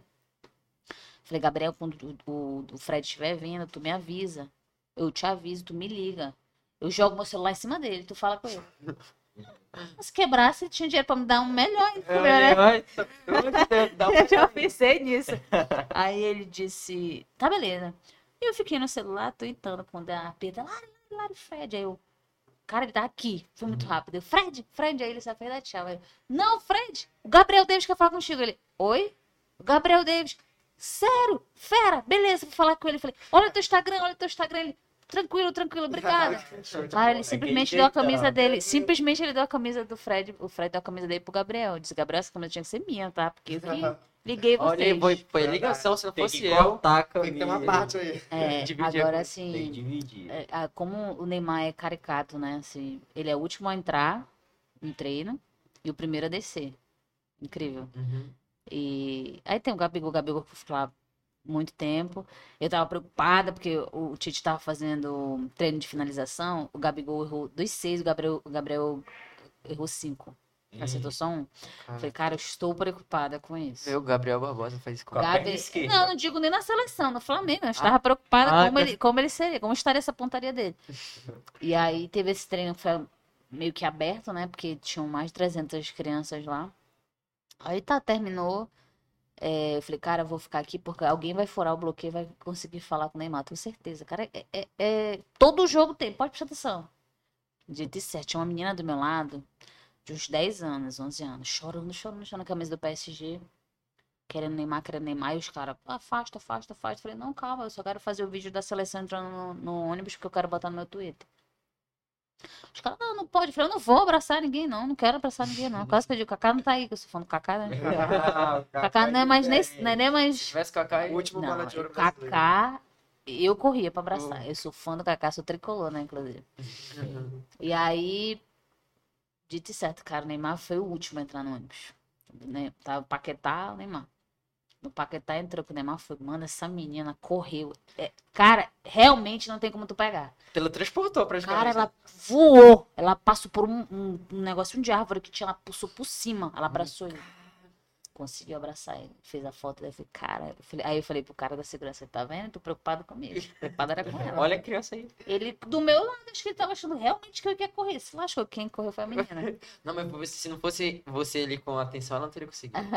é, pode Foi ser. aquela Talvez. menina que viralizou na foto com ele? Eu acho que não, porque aquela lá foi no frente ao hotel. Foi na de madrugada. É, foi Essa no foi no hotel. estádio, né? Essa foi lá na, na colina. Na colônia. Agora, e aí assim, a acessibilidade da masculina pra feminina é gigantesca. assim, É uma diferença gigantesca. Porque na masculina tu não tem realmente contato. É muito, muito, muito difícil. É um protocolo triplicado, assim. Eu nem, eu nem. Eu tentei a segunda coletiva, depois do, do Thiago Silva. Eu acho que foi com o Fred. Eu não tentei mais. Porque aí tu fica numa fila, né? Muito chato, cara. Isso. E é hora que eles dão prioridade. Eles dão, e eles dão prioridade muito para a imprensa de fora, né? Eu, eu, nem, eu nem culpo, porque, enfim, praticamente sou setorista da seleção brasileira. Seria um áudio atletas mim ser conhecem, setorista. Pra Eric Faria, por exemplo, é amigo Ele- de quase todo Ele vê ali já bota o Eric. Bota o Eric. Então eu deixei passar. Aí não tive muito acesso, assim. Teve o jogo, a gente ficou na tribuna, e ficar na tribuna da arena é muito longe. Uhum. Aí foi de boa. Agora a feminina já é outra situação, né? E teve o descaso da divulgação, que foi uma divulgação horrorosa que fizeram, né? O evento Assim, começava quinta, começaram a divulgar segunda, pra venda de ingresso terça. Eu fiquei muito indignado, porque Também. eu, eu, eu, um pouco antes, eu não sabia. Aí eu, eu entrei lá no Twitter e, pô, eu, eu segue o Romulo, né? No Pois é. Trick, eu, aonde que o Romulo Inclusive, a gente ficou sabendo pelo Romulo, porque o Romulo, quando tava lá, quando ele entrou ao vivo no Globo Esporte, eu, caramba, a seleção brasileira. Seleção brasileira tá aqui, caramba. É, Aí, tipo, sendo que era pra. Já pois é, tá aí tipo, ele falou, e tirou uma selfie assim, a seleção brasileira, ué, a seleção brasileira já passou. Eu É, tu pensando, Aí, é. não, é feminina. Aí eu fui pesquisar, era feminina. Pois e, tipo, nada de divulgação. Nada, é não um tinha. absurdo. E aí, eu lembro que a primeira vez que falaram Larissa, mandou uma mensagem aí, porque vai ter um torneio feminino aqui. Eu falei, sério? Aí vai, vai ter, vai ter. Aí eu falei, cara, não sei. Aí eu tentei apurar com os contatos da CBF, os caras, vai ter, vai ter. É, são três seleções. Ah, tá, tu pode me dizer quais são as seleções eu dar a informação aqui? Ah, vai ter Chile, a Índia e a Venezuela. E o Brasil, né? Uhum. Eu falei, ah, legal e tal. Mas o que, que falta? Eu disse, não, o governador tá aqui no Rio. Teve uma reunião com o pessoal do Flamengo e da CBF. Falei, tá, o que, que tem a ver? O Flamengo também vem pro final do ano? Não, o Flamengo é, é primeiro semestre, né? Parece que vem o campeonato, o jogo do Campeonato Carioca pra cá. Hum. Olha isso, eu. É, primeira mão pra Primeiro, vocês. primeira mão pra gente aí. E aí ele. Eu falei, ah, tá bom, beleza. Pesquisei mais um pouquinho pra divulgar que ia ter o torneio aqui. Aí, assim, não veio mais nada de divulgação de lá. Nada. Nada mesmo. Eu perguntava do, perguntava do próprio governador. Mandava mensagem pro próprio governador no WhatsApp. Ele disse, não tem, não sei nada, Larissa. O que eu sei é que vai ter, mas ingresso tudo é com eles. Eu falei, cara, pro governador não saber, pra tu ter ideia, Pelo mano. amor de pra Deus. tu ter ideia. Aí o pessoal começou a procurar, procurar a Larissa. E aí o Romulo Larissa, eu digo, ah, mano, estão procurando tu igual eu. Não tem o que falar.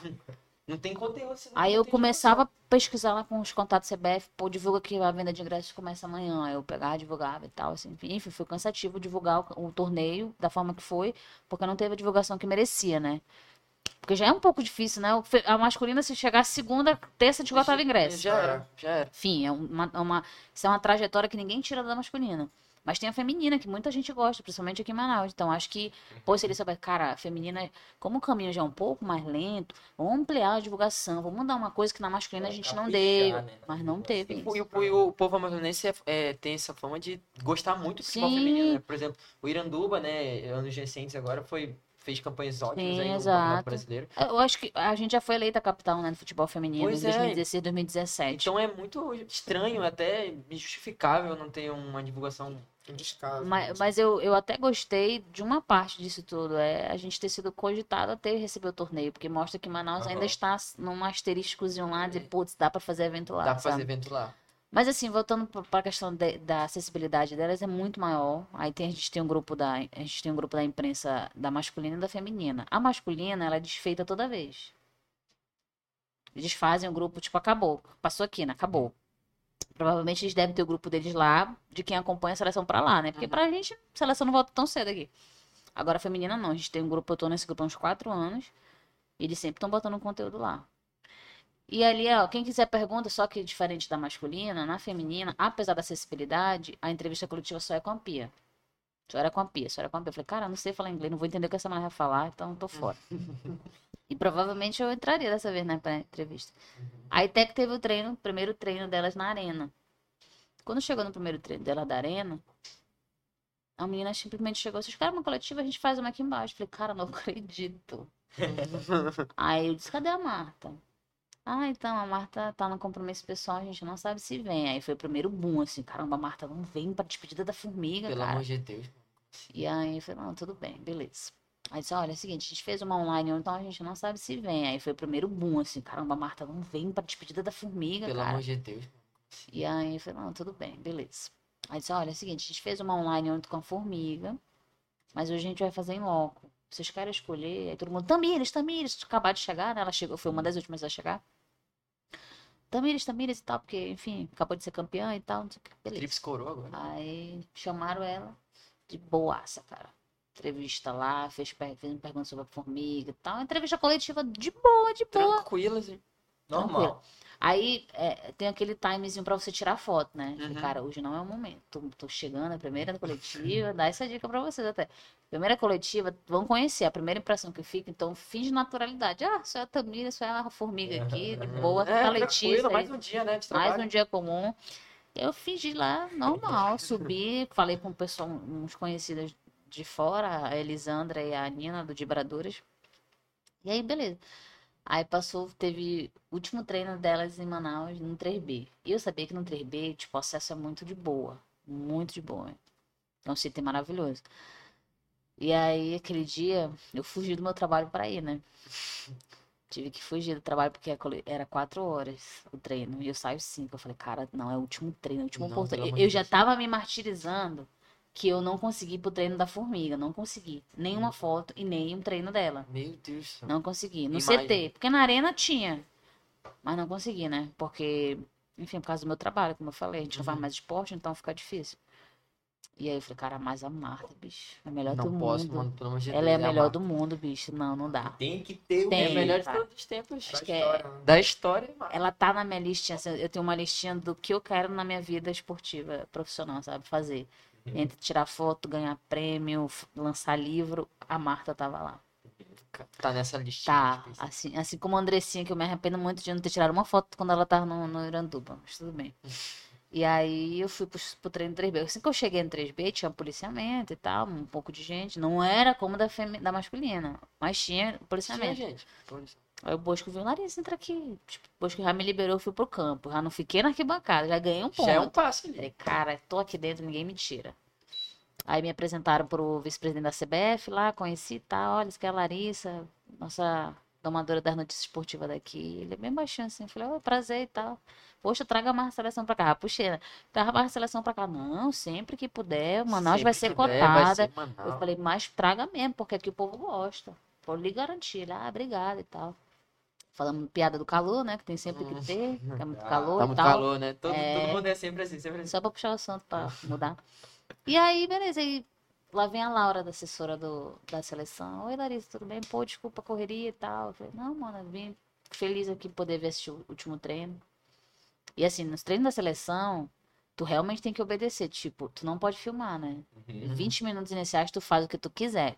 Ele falou, pra não filmar, tu não pode estar com celular. Isso não muda da masculina pro feminino, não. Tá no celular, ela vem ver logo se você tá filmando. Não quero que filme, você tem que respeitar. E é muito legal, porque os caras estão com a câmera assim, eles viram pro lado. Então Uhum. ninguém pode filmar nada. Nada. Se vazar alguma coisa dali, eles vão saber. E aí, terminou o treino, lá vem a Marta, assim. Falei, cara, E você ainda Xi, jeito. Não, tipo, ela, ela faz parecer tão tranquilo que eu falei, cara, é só, eu vou fingir que é só a Marta, é só ela. Só E ela pessoa. veio, brinca com a bola ainda. Aí fez uma graça com o Trípoli lá, que era da assessoria. E eu do lado do Trípoli, né? Aí ela, oi, boa tarde, falei, boa tarde. Falei, caraca, eu falei, Trípoli, eu vou tirar uma foto com essa mulher. Aí o Trípoli, ah, não, tranquilo. Eu falei, é, pra ti é tranquilo, né? A Marta vive, convive com ela. convive todo dia Ele falou, "Ih, ela é de boaça. Eu falei, sim, já percebi. Ele, vai lá. Eu falei, não, deixa. Deixa ela tirar foto com os fãs. deixa. Vai chegar a minha vez. Cara, ela recebendo as crianças, assinava. E os caras, pô, Marta, tu é a melhor do mundo. Eu sou a melhor do mundo. Que nada que eu sou a melhor do mundo, não. Que ele fazia selfie. Aí os caras, vem aqui fora da água. Mãe. Pelo amor de Deus, me ajudem, né? Treinei, tô cansada. Quem quiser selfie aí, já sei. Vem cá, chamou o João. Vem cá.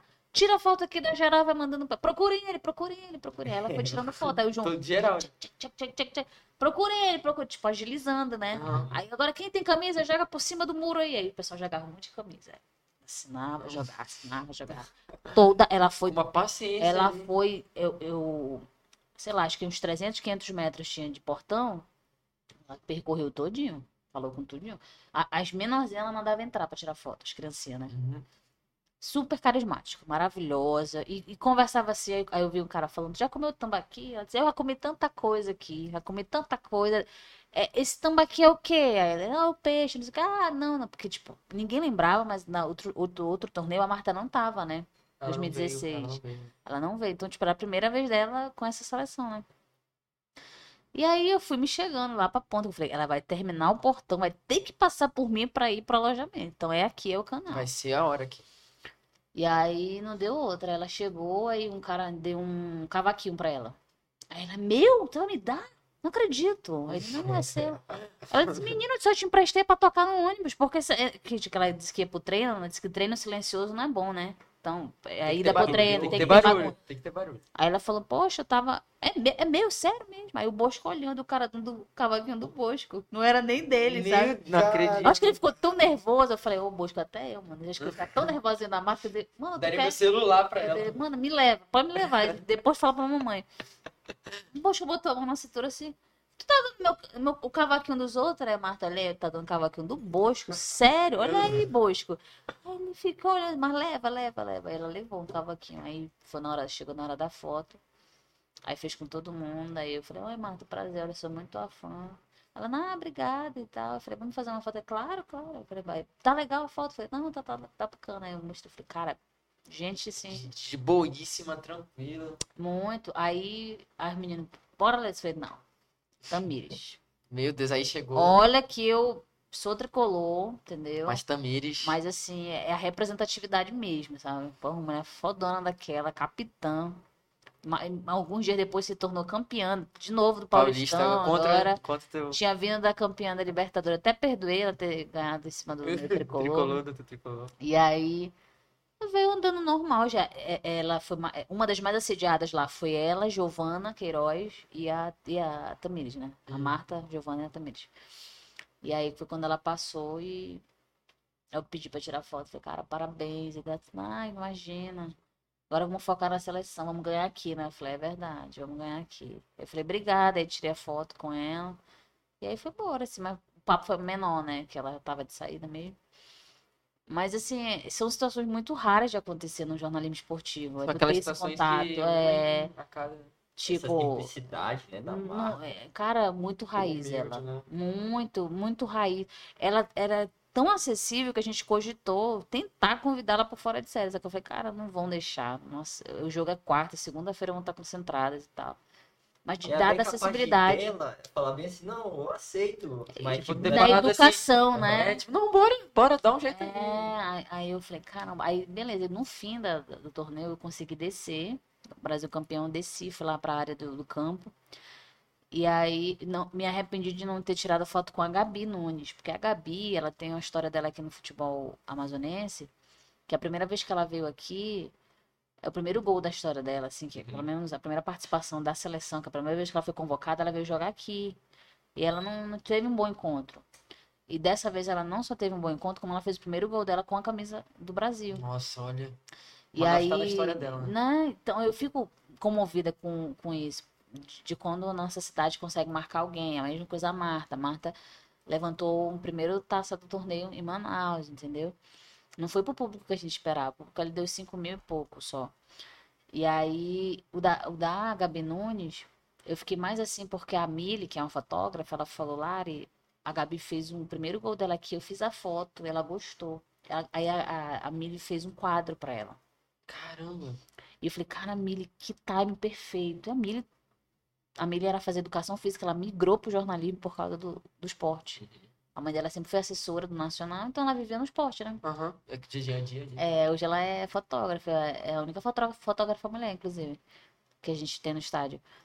E aí ela falou, Lari, quando eu fui entregar o quadro pra Gabi, me ajuda. Eu falei, claro. Que ela tava Eu falei, ela cara, tava- eu disse, Mili, tô orgulhosa de ti, olha. E aí foi quando ela veio assim, a Gabi, ela, Lara, Lara, eu fui lá. Fiz a foto, até postei, a Gabi retweetou no Twitter. Eu falei, isso que eu chamo de representatividade. Uma fotógrafa mulher presenteando uma mulher fodona que tornou um feito inédito na Arena da Amazônia, no torneio Caralho, feminino. duas mulheres fodas ali. Cara, eu achei fantástico. Porque assim, ela, ela disse, tudo bem? Eu falei, pô, tu, pô, tu gostou? Ela disse, nossa, que carinho, que maravilha. Ela deu um beijo na cabeça da Miri, né? Uhum. Ela falou, cara, vocês são maravilhosos, sabe? O povo amazonense é muito caloroso. E é o que eu mais ouço, né, de quem vem de fora, é que a gente é caloroso. E aí a Miri ficou, ai, Larissa, seria... E ela deu a camisa dela pra Miri também. Uhum. Ela falou, ai, Lara, eu, eu zerei a vida. Eu falei, pois agora você vai pegar essa camisa, você vai emoldurar e guardar. Porque isso aqui, não- isso aqui não paga o teu trabalho. Não isso paga. não tem preço. Não tem preço. Esse, esse reconhecimento que você deu a ela, ela deu de volta. E assim, ela ficou louca. E eu achei muito legal, assim, da... Porque todo mundo tá olhando a Marta, Fumeu, mas ela... Por que, que ela olhou pra Gabi? Porque ela lembrou que a Gabi não tinha tido uma boa passagem e fez um gol. Então ela teve o time certinho. Então foi aquele, momento- aquele negócio que as duas se, se interligaram, né? Sim. Pelo, é- ela lembrou dessa Ela situação. vai olhar isso, ela vai olhar esse quadro, ela vai lembrar de Manaus, ela vai lembrar Tá. daqui. Vai vai lembrar lembrar dela, porque, cara, ela viu, ela, ela, ela teve a coisa de olhar pra mim Sim, e ver que eu não fui pensar, bem. é. E tirou a foto pensando nisso. isso. Então, De eu ter uma boa lembrança, empatia, né? né? É. então elas se conectaram nesse momento, Cara, sabe? mas foi fantástico, assim. E assim, no final, quanta gente tentou invadir o campo a falar com elas, sabe? Na masculina, o público era muito maior. Uhum. Eram 17 mil. Mas ninguém invadiu. E é engraçado como na feminina tu tem uma liberdade, uma acessibilidade tão grande que é, é mais fácil tentar pular. E teve um que pulou, né? Ela até viralizou que ela fez vai, vai, vai, volta No, no segurança. para tentar falar com a Marta, mas não conseguiu. Mas, enfim, acho que é, nesses 10 anos é a segunda vez que eu cubro a, a feminina, né?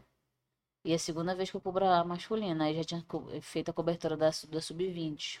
Que veio até o Vinícius aqui pra cá. O Vini Júnior, né? É, mas assim, é, eu acho que a gente continua estando na rota e no hall de grandes eventos, de receber grandes cada nomes de gente- jornalismo. É porque o, o, o povo amazonense, é, particularmente eu achei incrível, porque a gente fica muito feliz com um pouco, sabe? Tipo, a, a É coisa- carente, é Co- carente, é, né? ca- carentinho, a gente é meio carente. Com- Uma coisa que, tipo, na região do Sudeste e tal, uma coisa do dia a dia pra gente é completamente. Ah, Ter trazer uma rodada de qualquer clube brasileiro, eu acho. De, dos grandes aí, já.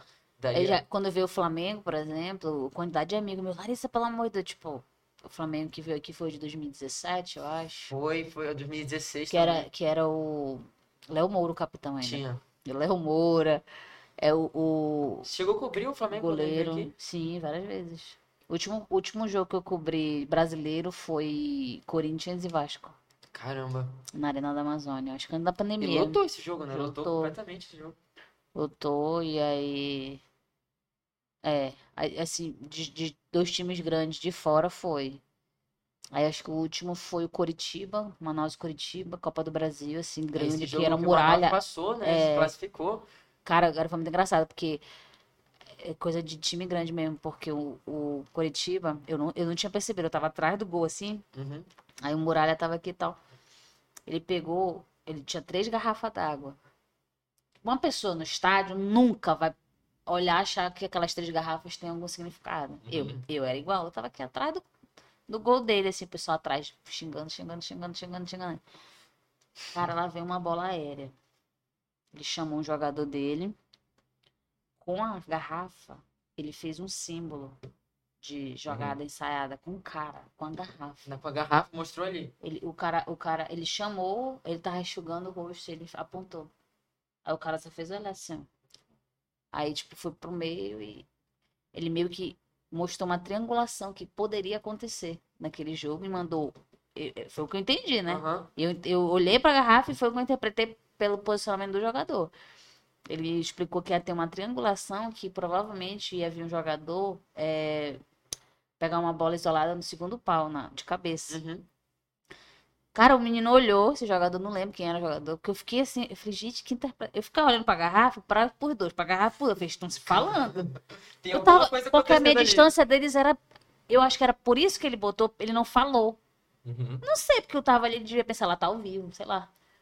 E aí o cara deu a volta e foi lá pro segundo pau. Adivinha, a bola veio, era uma bola aérea mesmo, No segundo pau. no segundo pau. O cara marcou. Esse não Mas foi direto o cara, assim o cara marcou, um- o cara marcou o Rossini. Eu não sei se ele tava mirando o Rossini, mas o Rossini é baixo, né? Uhum. Eu não sei se ele tava mirando o Rossini. É, a Elemento bola veio. ali, né? É, sim, o que foi a interpretação que eu dei. Ele falou, cara, vai vir uma bola aérea no segundo pau, vai marcar porque ele tá sozinho. Uhum. Eu não sei porque que ele não gritou. Aí eu falei, gente, aí beleza. Aí eu falei, cara, será que eu usei minha cabeça? Eu olhei pra, pro menino que tava do meu lado, ele falou, tu, tu entendeu, Larissa? Eu falei, eu acho. Aí teve o lance e a gente ficou, a gente ficava olhando a garrafa. Ele não mexia a A garrafa. garrafa tava ali porque. Aí passou um tempinho, ele foi, desfez as garrafas, bebeu água. E aí ficou por isso. Aí a gente entendeu. Eu falei, cara, eu vou perguntar, vou perguntar, perguntar porque, bicho, se isso for coisa da nossa cabeça. Aí eu perguntei do preparador. O preparador, ah, não, normal, amor, ela sempre faz isso. Ele fala com os caras pelo. Ele dá o código da garrafinha, por isso que ele pede três. Falei, "Gente", Aí, aí eu comecei a prestar atenção nos jogos que o Morales jogava. Uhum. Falei, mano. Ele fazia isso. Era, tinha as garrafas lá, né? Se ele fazia, não tinha como estar muito Ah, perto não pra como ver. é. não pegava ali, né? Mas Aí falei, garrafas lá gente, mas ninguém ensinava pra ele parar de cair pra um lado só. Ninguém ensinou isso na garrafa pra ele, né? Deus. Olha a É. garrafa aqui, ela caindo aqui. Para de cair. Mas assim, eu, eu já. Muita história assim de. O, o Martin Silva do Vasco. Muito antipático. Antipático. Muito. Aconteceu alguma situação? Ah, ao vivo ele não quis dar entrevista. Aí eu parando e falando que eu tava ao vivo, ele puxa, empurrou o microfone e não tava nem perdendo voz, tava 0 a 0 Aí no fim do jogo tentei falar com ele de novo, ele desviou o caminho e tipo, não era uma coisa comigo, era que era antipático. Ele não, não, não gostava quis, de papo. é, com Mas é, é, é difícil, né? Porque a gente tá ali trabalhando, é um pouco complicado o cara não querer falar. E, e ele é grosso também, eu achei, acho que é muito mais por ele não ser brasileiro também, Sim, né? Também tem esse negócio. Hum. Os nossos vizinhos, normalmente, né, eles são um pouco antipáticos. Lógico que não todos, né, mas É. muitos são. Mas não, tem a seleção do Uruguai quando veio agora com o Brasil, né? É. é, cara, a galera ali gritava, gritava, gritava por vários. Cavani. Só um tchauzinho. Eu duvido se fosse um brasileiro, vocês não viam até mais ou menos ali mais perto. a rece- E não tinha muita gente. Em frente ao quality tinha o quê? 30 pessoas. Eles são bem mais reservados, né? Eles são bem mais. Nossa, são- muito. Aí o, não aí gostam o- tanto desse contato, o- esse calor humano. o Cavani passou, não deu nem um oi. É, Não nem um Galera, tchauzinho ah, assim. Não, quem deu tchau foi o Soares. Que foi ele, o é- último. ele parece último. ser mais. Ele é mais Pareceu. acostumado também com isso. Eu né? acho, pode ser. Quem é mais craque. E é, o mais engraçado é que esses dois que eu falei, o Cavani e o Soares, eles foram os únicos que saíram do, do ônibus, já saíram e foram direto. Outros voltaram pra tirar a mala, né? E aí. Mas assim, nenhum foi lá com, com eles. Nenhum. E a galera gritou, né? É diferente da Copa do Mundo, na época que o Portugal ficou ali na no Quality. É, Cristiano, 2014. sim, apenas Cristiano Ronaldo tava lá, né? Só ele. E aí o pessoal fazendo fila lá na frente, aí eu fui fazer aparece, um vivo lá. aparece no filme dele, do, do Cristiano Ronaldo. Aparece? Manaus, é ele treinando. Ele jogando ele, jogos ele dele. aparece nem na preparação, tudo. Apare... é, o- filme é sobre aquela Copa do Mundo. o filme do Aí, assim, eu achei ele bem mais tranquilo, mais sociável, Uhum. sabe? Sabia que ele não chegou a ir lá falar com ninguém. Pelo Mas menos no ele que gosta eu mais fui. disso, né? Cristiano parece ele gosta mais desse. É, aí, como o Quality era o. Foi o, o palco do simpósio por um tempo, aí eu perguntei das meninas depois do tempo. Falei, cara, hospeda o Mauro Naves no quarto do Cristiano Ronaldo, brincando, né? Aí a menina, ah, cara, Larissa, muito gente boa. Ele falei, sério, aí me conta. Acho que ele é super gente boa, tirava graça com as camareiras, gente boníssima mesmo. Sem exigências absurdas. Aí eu falei, cara, que... ela até brincou. Cara, teve humorista que já se hospedou aqui. Ela não falou quem. Teve humorista que já se hospedou num quadro que teve mais exigência que um Cristiano Ronaldo. Eu falei, Ah. quem é esse humorista que não se é? toca? Pelo né? amor de Deus. O cara, olha pra você, mano. Pelo amor de Deus. Então, a gente olha que é até, até bem legal ouvir isso, porque quando a gente vê o Ronaldo assim nas telinhas, a gente, a gente, algumas pessoas podem imaginar um estrelismo, né? Dele, Sim. dele achar ter essa dificuldade, né? Mas Eu acho isso do Messi, sabe? Eu acho que ele deve ser mais reservado. mais reservadinho. É. Dá, É. dá, pra, dá, dá, dá pra ver que ele é um pouquinho É mais tímido, assim, Muito. né? é, né? Aí eu acho que ele vai ser aquele tipo de jogador que se um dia Vinha estiver pra- perto, ele não, não vai ligar muito Tem pra euforia, aquele, né? vídeo lá É, que vai- ele, ele, tipo, é um garotinho chegando nele, aí ele, sei lá, o garotinho fica com vergonha de apertar a mão dele, dedo. ele fica também querendo apertar. Ele fica com... Parece que ele também tá na mesma situação que o garotinho. É, É. engraçado. Então não é uma coisa. Tipo, como é se ele fosse antipático. É, é dele mesmo ali. É, mais reservado. mais né? reservado, tímido. Né? Não é como, por exemplo, a situação do Martin Silva, que é mais antipático, não gosta. Nossa, é porque eu, eu acho que ali ele foi mais antipático, porque, tipo, ele tava vindo e aí eu fui com o microfone e falei, então, vou falar aqui com o Martin Silva sobre o primeiro, jo- sobre o primeiro tempo do jogo. Ele foi me atropelando, aí eu parei ele com o peito, assim. Porque ele foi me atropelando, ele não, não desviou de mim. Aí eu parei ele com o peito. Eu falei, Martin Silva, Martin Silva, ele fazendo cara feia, eu, eu andando pra trás segurando a mão, Ele ele, me empurrando, como se- atropelando. Como se- Aí ele viu que eu não ia Sai sair, fora, aí eu botei o microfone na boca dele, que eu botei, ele bateu o microfone, aí, aí ele desviou de mim. Eu falei, aham, fresco. Não acredito, mano. Aí eu ouvi como que xinga. Eu falei, é, Arnaldo, Marta Silva não tá nos melhores dias. Aí quando foi no segundo tempo, eu falei, vou lá com ele. O Vasco De novo? perdeu. Vou lá com ele. Ele perdeu, o Vasco perdeu? Perdeu. Aí que ele não queria. Aí Agora que ele não vai, né? Aí eu, aí eu fui tentar falar com ele, só que eu acho que ele não era só eu que estava à beira do campo dessa vez. É, e ele não. Ele desviou o caminho. Não deixaram. Aí ele estava com cara de poucos amigos. Eu falei, agora tu não quer falar, né? Antes eu fiquei não tentei. Eu tenho uma coisa que eu gostaria de perguntar pra ti, Melissa, é que, por exemplo, a gente fez uma, essa mesma pergunta pro Romulo, que é o que que ele vê, assim, tipo, os maiores objetivos dele, né, os sonhos deles ainda como jornalista. Eu queria saber como é que, o que que você pensa como é que tá daqui a 5, 10 anos, que, como é que você acha que pode ser seu auge como jornalista, o que que você ainda quer como jornalista, assim. Cara, é uma pergunta que ela tá até em constante mudança, né, na minha É. vida, porque até, até eu criar o simpósio, pra mim o auge da minha carreira era fora daqui. Não Uhum. vou mentir pra vocês, não. Era um Sport TV, um Sport Interativo, ESPN. Eu só queria estar lá. Presente, né? Que eu dizia assim, eu quero estar entre os grandes. Mas quando eu trouxe muito dos grandes pra cá, que eu convivi, que eu falei, que eu vi que eles passam pelos mesmos medos, pelas mesmas situações que às vezes a gente passa, eu vi que é, eles não é que eles são grandes, mas eu acho que eles fazem uma- com excelência o que eles fazem, ao ponto de ser inspirações pra gente. E aí eu falei, cara, então minha missão é ficar, né? É ficar aqui, é tentar gigantar é, esse mercado pra gente, é, é tentar, de certa forma, é como eu sempre falo nas, nas palestras, mostrar que de alguma forma a gente pode ser igual, que tem representatividade no norte. Então, eu acho que a minha maior missão e a, maior, hoje, a minha maior realização vai ser a gente estar realmente num patamar. Eu não falo do futebol, porque o futebol ele não depende, a gente não, consegue, a gente não contrata, a gente não joga. Não falo do futebol, eu falo do nosso mercado.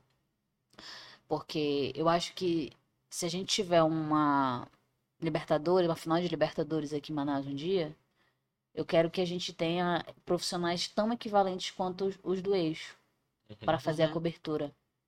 Eu não quero que a minha empresa tenha que contratar alguém de fora para fazer meu Pra trabalho. fazer uma mesma coisa que, Não, que é. pessoas daqui podiam muito bem fazer também. Então, acho que para mim o auge vai ser a gente estar nesse nível, sabe? Tipo, eu poder olhar assim, putz, caramba, que bom que a gente tem um veículo tal, um- um programa tal. Eu acho que é, é um sonho muito coletivo meu. Eu não tenho mais um sonho muito pessoal, né? Eu- Pessoal. Eu, acho que, eu acho que o meu pessoal eu, eu conquistei. Eu sempre quis ganhar um prêmio. Uhum. Eu sempre quis ganhar um prêmio assim que eu fosse fora. Eu ganhei um prêmio local quatro anos atrás e recente eu ganhei esse, esse que é nacional, né? Uhum. Então acho que pessoal assim era, era o prêmio. Era eu conseguir o prêmio, fora o simpósio, eu sempre quis fazer. Eu sempre quis ter uma empresa, eu sempre quis fomentar. Eu acho que na outra vida eu era professora, porque eu adoro essa questão de estar dando a oportunidade para alguém aprender, sabe? Uhum. Eu, eu não acho que o- ponte, o meu né? conhecimento, eu não acho que. Eu acho que o dia que eu morrer, meu conhecimento vai, mas o que vai eternizar é o que eu deixei. Que você entendeu? deixou na, na terra. É, legado. então, assim, eu acho que é mais nesse sentido, porque a gente precisa, entendeu? Fortalecer a, a nossa área, o nosso mercado. Então hoje, hoje é isso, sabe? Quando- Eu tenho certeza que o Romulo tem a- as conquistas dele pessoais bem, ele é bem mais novo que eu, né? É. Eu tenho 30 anos já.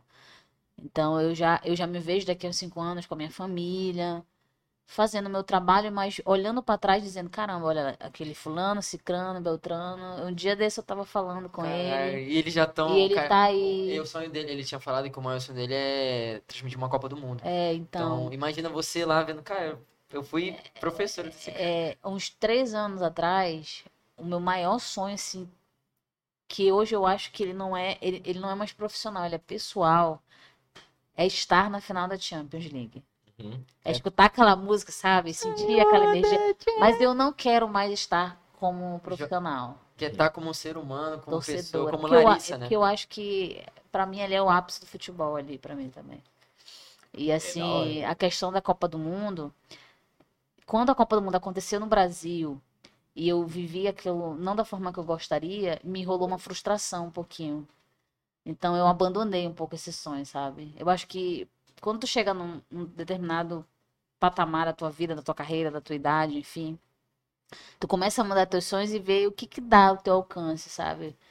Então hoje é no Catar a próxima Copa, né? Uhum. É. Daqui a uns anos vai ser Estados Unidos, México e Canadá, se É, não me engano. tem a da Argentina também, se não me engano. é, Mas a próxima gente ainda vai ser- provavelmente na E eu Argentina. já quero ir torcedora.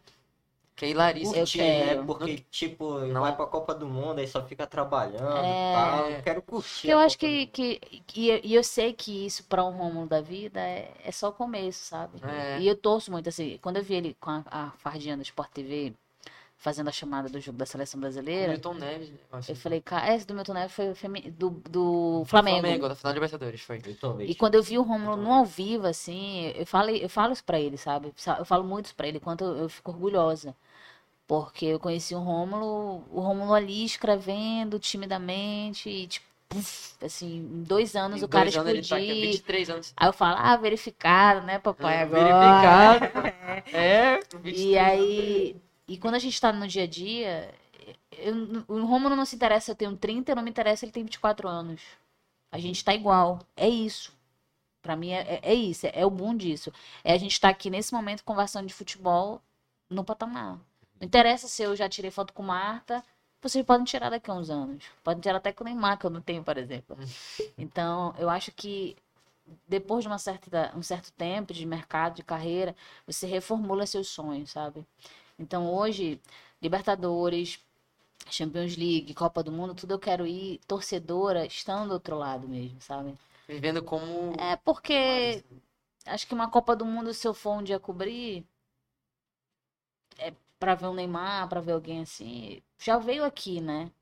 Vai ser algo tão. Eu não acho que vai ser algo inédito pra mim, É, eu não fora de acho. série pra você. né? É, eu não acho, assim, eu quero estar como torcedora, sabe? Que vai ser algo. Que eu não tenho essa É, experiência. exatamente. E, e eu, eu tive esse pensamento depois que eu comecei a, a, a ver essa história de TBT, essas coisas, né? Uhum. Cara, eu não tenho um TBT do outro lado, é só trabalhando. Só trabalhando. E pra mim tá tudo bem, sabe? Eu acho que eu já dediquei o que eu precisava dedicar. Então hoje meus projetos são realmente abrir cada vez mais um espaço para que outros venham, sabe? Porque eu, fico, eu penso da seguinte forma: se nosso mercado estiver cada vez mais evoluído, melhor, esses eventos virem para cá, a gente dá de letra. De letra. E aí, não interessa, daqui a 20 anos vai ter evento grande aqui, porque tem gente para dar conta, sabe?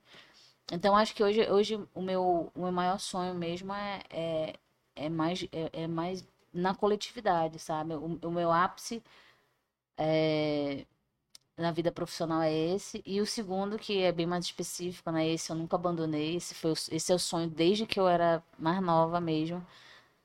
É ter um canal no YouTube entrevistar o Kaká. Ah, Esse aí é da Laricinha, Cara, de, de esse, criança. esse eu, eu não abandonei. Esse o Mauro Naves, quando veio pro simpósio, eu falei, cara, eu sou muito fã do Kaká, bicho. É o seu, assim, é o seu assim. Cara, esse- o dia que acontecer isso, a tchau, acabou. É isso.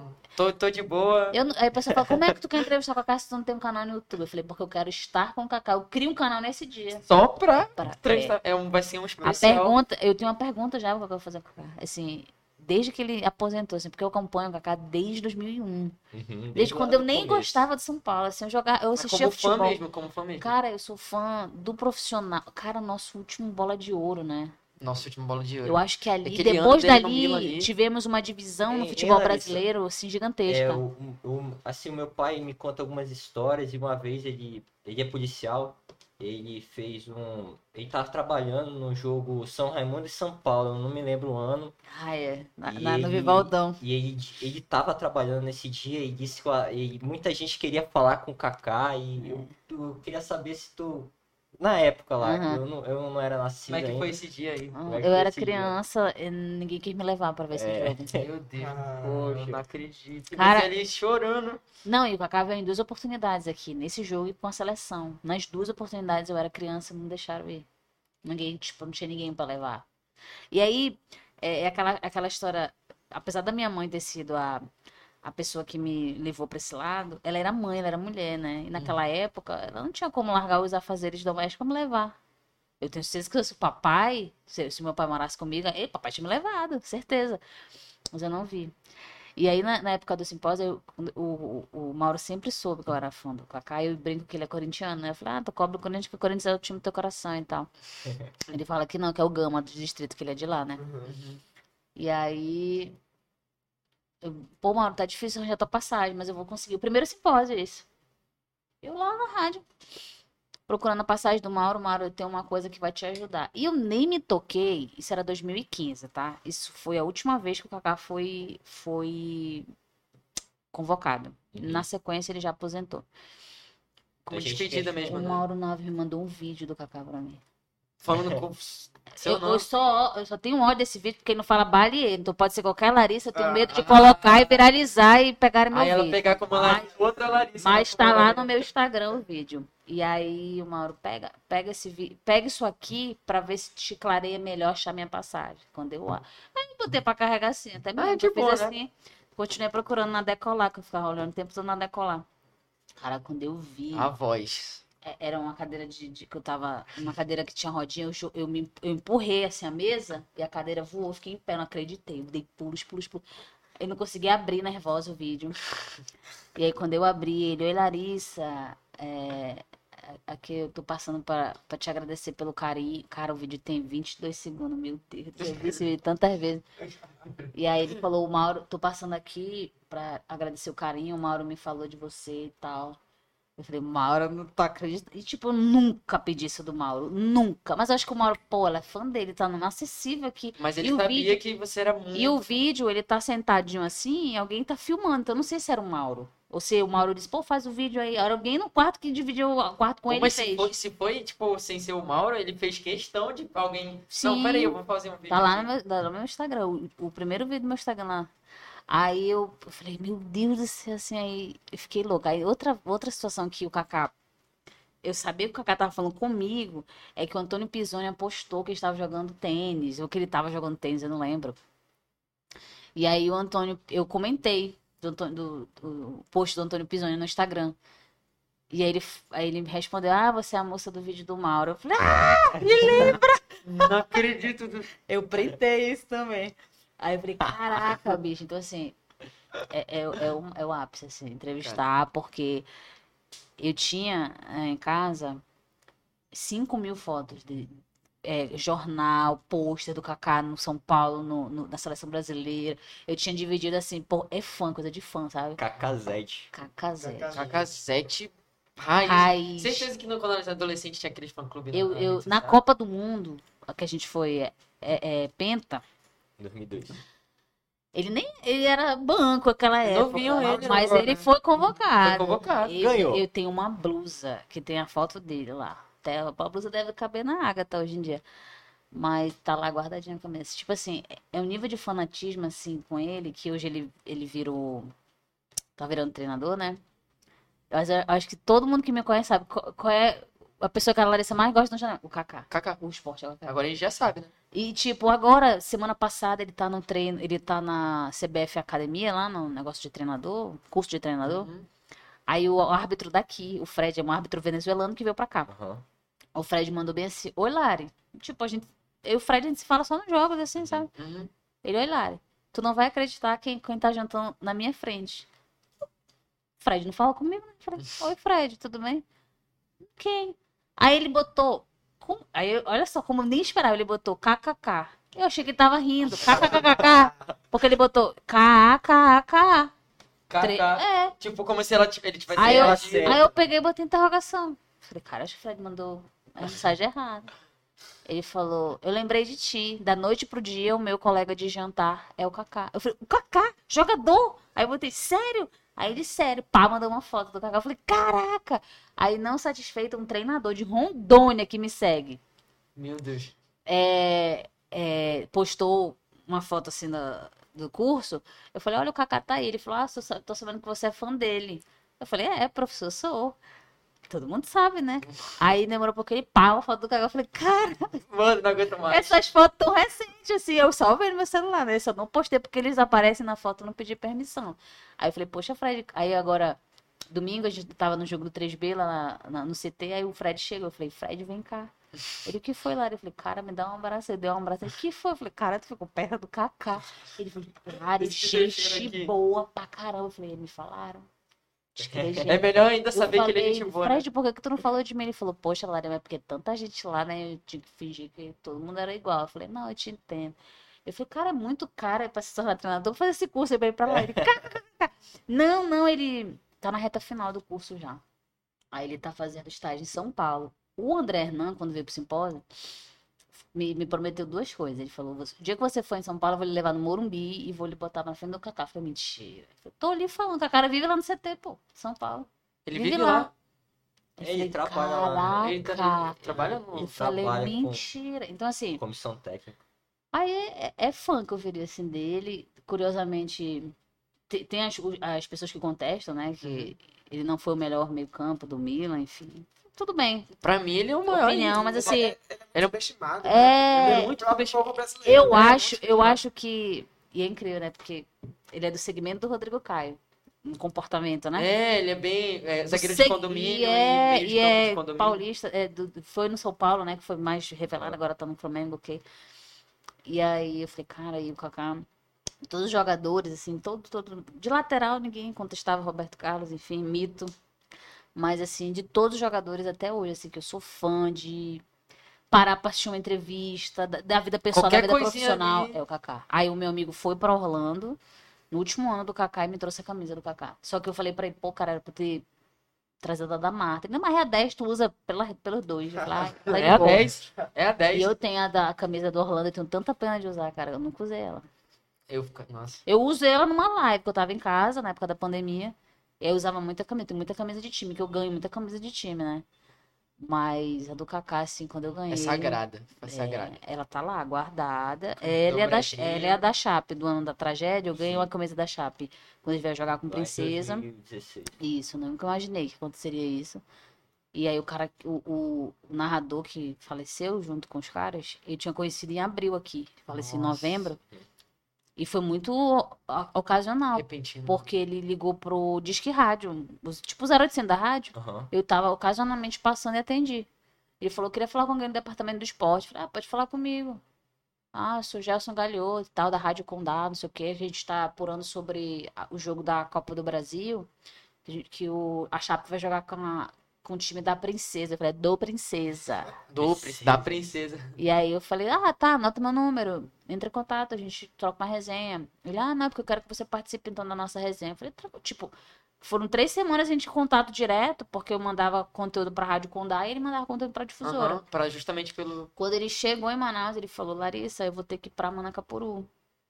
Eu não sabia que era uma cidade longe. Eu falei, cara, não é longe, é uma hora e meia. Na época a estrada tava bem escrota, né?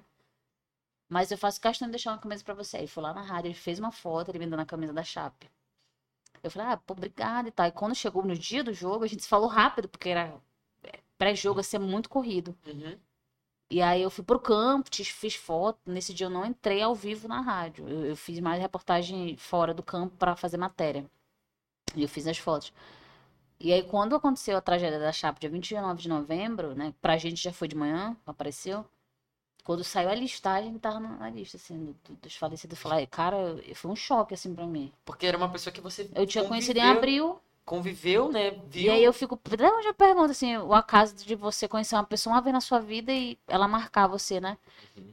E aí, nossa, é uma, é uma camisa, assim, que eu guardo com muito carinho, assim, porque era, foi a camisa do ano deles, é o ano que eles estouraram, a chapa estourou. Estourou, ganhou a Sul-Americana. E infelizmente o Gelson fa- faleceu e eu nunca consegui encontrar a família, né? Pra contar, eu acho que depois que a pessoa morre, é bom contar as histórias, né? As boas, principalmente. Eu não consegui falar com a esposa.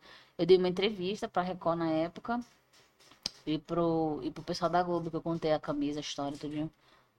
Mas só, mas é, foi uma tragédia, mas assim, como que as coisas. Me senti privilegiada de ter conhecido o Gelson, mesmo que tenha sido repentinamente.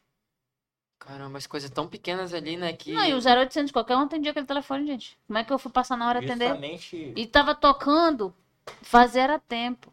E você falou, ah, vou tocar. Aí me irritou, tocar e ninguém atender. Aí eu passei, eu lembro que eu tava bebendo água. Eu falei, acho que rádio, difusora, boa tarde.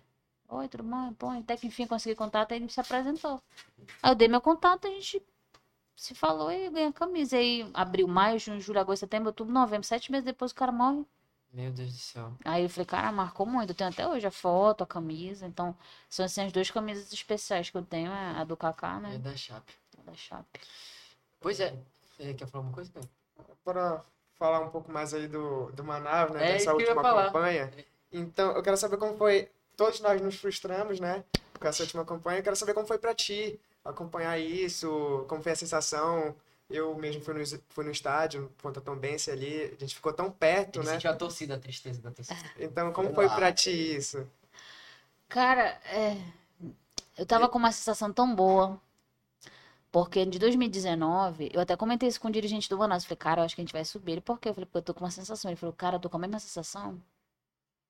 Porque eu cubro futebol há muito tempo, então eu já estou acostumada. Eu digo que o meu luto no futebol ele vai até a segunda fase, né? Toda competição, que a gente nunca passa. Então, eu tava super acostumada. Quando eu vi o Manaus em 2019, passar a segunda, terceira fase. Chegar no jogo do acesso, estádio lotado, eu falei, cara, a gente vai subir.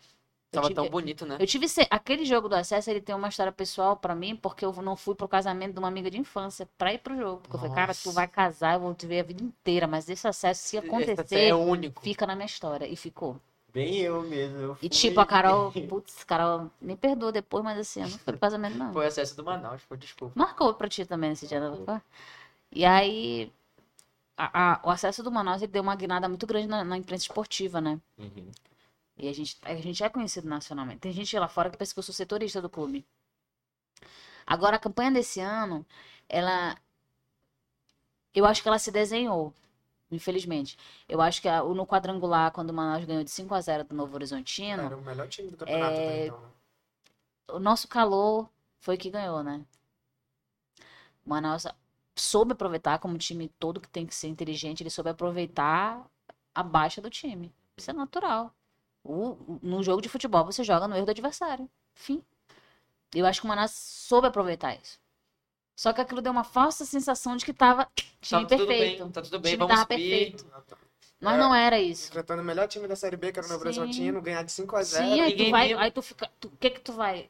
A tua autoconfiança sobe. O time tá bem, né? mas você viu as nuances ali, né? Viu as Sim, situações de jogo Me que- preocupou a, a mudança do, do Pisa entrar com cinco novos jogadores para uma fase quadrangular. Isso mexe com o intelectual e psicológico do atleta que tá ali. Já começa aí. Aí veio o jogo da também, esse empate. Eu falei, cara, a gente tá a no... oito pontos do acesso.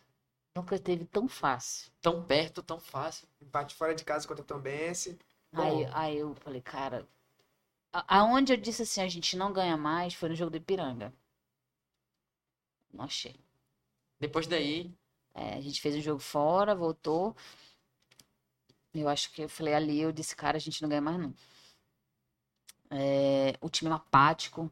Eu fico pensando assim, se a gente tivesse com, com o espírito de torcida, de, de, de acesso, aquela torcida ela ia ser um incremento pra você agigantar em campo. E não foi, o Manaus estava apático. e a torcida acabou que sentiu essa energia, né? Sentiu. E- E assim. Assim, naquele jogo do, contra o Caxias, eu senti isso no primeiro tempo. Mas no segundo, a- essa, galera- essa energia veio, assim, Esse, né? essa é, quando é, parecia que o, o tempo ia saindo assim o tempo ia correndo e já indo pro final do jogo o, a energia só aumentava É. porque o Manaus também tava correndo muito pra frente Cara, eu acho que eu acho que eu fiquei frustrada, mas é, eu assisti esse jogo, o jogo que seria o jogo do acesso, não. Que eu assisti lá no Eldorado. Uhum. Eu sou aquela tipo de torcedora, eu não gosto de vestir a camisa do time, né? Eu, Uhum. eu tenho eu fico neutra. E aí eu falei, cara, a gente não tá jogando bem, a gente não vai ganhar esse acesso. E a gente veio no início de ano, o Manaus ele tava psicologicamente bem. Eu acho que a conta da, da psicológica do Manaus chegou. A gente pegou uma goleada do Remo, foi né, Nossa, no início do ano. Traumatizante. 6 a 2 assim. E eu vi, eu vi o- ambiente dos jogadores, eles não entendiam. É aquela velha né? história assim, tu, caramba, mas eu tô dando o meu máximo e não tá E- acontecendo. E Não, tá tem explicação. né? E aí o Manaus na sequência pega uma goleada do Botafogo, da Paraíba. E falei, "Bem, quantas goleadas o Manaus vai pegar na, na temporada, né? E aí, enfim, troca treinador, o ambiente extracampo. O Manaus ele não teve um problema de jogador amanhecido, de jogador. Engraçado que em 2019 teve, né? Disciplinada, no caso. né? Em 2019 teve jogador disciplinado que foi lá e resolveu, né? E aí esse ano não teve. Era um time assim que tava, Tava focado muito protesto, né? certinho. Eu não digo que tava focado, mas eu acho que tava tudo dentro dos conformes. Entendi. Mas é, muda, muda treinador, aí o treinador vem, ah, eu vou botar ele. Não, mas o outro, eu prefiro ele. Não. Aí eu fico, eu, eu me boto na situação de jogador, assim, cara, eu tô jogando e do nada não jogo mais, depois eu jogo de novo, aí eu tenho que jogar porque o cara machucou, mas eu não sou opção. Como é que fica a cabeça do cara? Pois é, E eu já tenho, eu já tenho um pensamento de que jogador que vem jogar aqui, ele não, não vai 100% da camisa. Uhum. É diferente do amazonense. É diferente do amazonense. Tem muito jogador, muito jogador perna. Muitos, muitos que vêm aqui só pra ganhar dinheiro real. Isso eu sei porque eu já ouvi da boca de jogador. Ah, pá, eu vou ganhar meu dinheiro. Não tem nada a ver com isso, não. Tipo, não se aqui- importar, não se importar. Ah, não subimos? Ah, ganhei meu eu, sou, eu sou do tempo. Até no Nacional, o, ápice do Nacional 2013, 2014, eu vi isso da boca de jogador do Nacional, sabe? De dizer assim, cara, desculpa, eu sei que você gosta, eu sei que você é daqui, mas assim, eu só quero meu dinheiro. Eu falei, cara, tu não, É aquilo de não, não, tipo, tu tá vendo ali a pessoa triste, o não, torcedor, não se importar. mas não, não passar se isso pra ti, né? E eu acho que eh, rolou muita. uma- um- muita falta de conexão do, do time do Manaus com o acesso. Eu acho que faltou um espírito mais brigador. Eu acho que não só a tática resolveria, é chamar a responsabilidade. Cara, tu, tu quer um, pra tu quer um detalhezinho do futebol que eu acho fantástico. É jogador que briga, que fica feliz que conseguiu cortar uma bola. Tu não vê isso no Manaus. É uma energia, né? Uma Uma energia diferenciada. É o time tanto faz que a gente chamava. Tanto faz, vão ganhar, tanto faz. E era um acesso, né? Era um E- momento E histórico. não tinha. Eu acho que eu, Eles acho que eu não tinha mais esse espírito de ai, é um acesso Porque do que eles. Talvez eles mesmos não tinham a noção do que Os eles estavam fazendo, entendeu? Então, tipo, É tanto que depois que não subiu, eu, eu conversei com alguns. Pô, tô triste, Larissa, mas eu vou pra casa segunda-feira. vou ficar com minha mulher, meus filhos. É, assim, lógico, não apaga o brilho que o Manaus chegou no acesso, né? Foi. A gente foi. tá no segundo A ano série na da série D pra C. C, né? A gente tá no ano da série C. No primeiro ano de série C, a gente caiu pro Remo de novo. O Remo é a nossa pedra no, no sapato. É, a gente caiu pro Remo. O Remo ganhou na Arena da Amazônia de 2 a 1 Era a última vaga pro quadrangular. O Remo levou. A gente não foi pro quadrangular por um ponto. Meu Deus do céu. Esse ano a gente, a gente não subiu, não foi pro acesso pela mesma quantidade. Então tá, tá aí na. É porque eu até tinha É um postado. detalhe, né? Eu tinha até postado na minha rede social, inclusive hitou esse meu tweet, que eu tinha falado. É, quem não tava torcendo pro Manaus e era amazonense era completamente maluco. Porque. Principalmente jornalista, porque se o Manaus subisse, ia mudar a vida completamente do jornalista amazonense. Porque uma série Cara. B é. Inclusive é uma, é uma das, é a maior série B dos últimos anos. O Grêmio caiu É, agora. mas eu então- vou te falar que eu fiquei feliz agora, depois que o Grêmio caiu. Eu fiquei Foi. feliz que eu achei melhor o Manaus ter subido mesmo. Pois é, não ia- Provavelmente eu acho que ia cair. É. Mas e aquilo lá, pro jornalista em si, imagina, você ter que viajar pra cobrir o Manaus, ou os setoristas, ou. O Grêmio Tipo, tem Ah, jogar É, Grêmio, Vasco, Cruzeiro, Vasco, Esporte, Cruz, Cruzeiro, Bahia. Bahia, Bahia. só time grande. A Chape. E tem. É. é, Chape, né? a Chape tem. to- a- a- Chape todas é essas torcidas têm a fama de, ser, de acompanhar o time. Então sempre Ah, o estádio. Pra gente ia ser fantástico. De ser pra fantástico. Mas assim, analisando o planejamento do Manaus, que eu já sei, é- é, a, gente, a gente só consegue. Só conseguiria passar por uma série B como essa, Super Série B, com uma receita boa para trazer bons jogadores. E esse ano o Manaus está focado em criar o CT deles, né? Uhum. Tem uma pergunta ali, o qual, qual é a qual a pergunta? a, o Bacon Ativa mandou assim: é, quais são os projetos da Larissa para 2022? Ou meta, assim, Larissa. Cara, os dois principais é o simpósio. Gente, o simpósio vai acontecer 1 e 2 de julho de 2022. Tá aí, a Larissa falou a data. Primeira mão pra vocês. Primeira mão, graças a Deus. É uma sexta e um sábado esse programa, vocês vão estar todo mundo de férias, hein? Olha, eu vou estar lá. E é, é o simpósio, é a retomada do simpósio, depois de dois anos paradas. Eu quero fazer uma edição especial de cinco anos, barra Copa do Mundo, né? Que a gente vai ter a Copa do Mundo esse ano, excepcionalmente, em 2022, em novembro. E, e o outro plano é... É um pouco pessoal, mas barra profissional. É, enfim, eu dar segmento à empresa que eu quero é, abrir. Que é voltado para o agenciamento e a divulgação do futebol amazonense.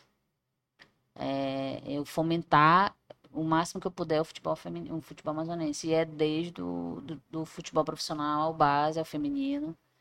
É criar um lugar onde a pessoa. Vamos ver se tem jogo hoje do futebol amazonense. Tá lá no site da empresa, sabe? Sei lá, ter foto, ter vídeo, ter foto de treinos. Tem muito clube que não tem assessoria, né?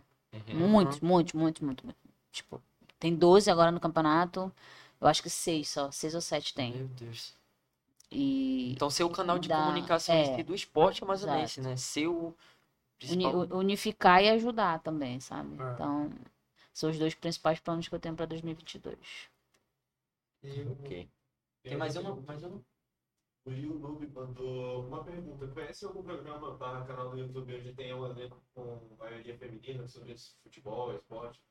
Tem, podca- tem um podcast em Belém chamado Por Elas, Todas por Elas, parece. É feito por quatro mulheres.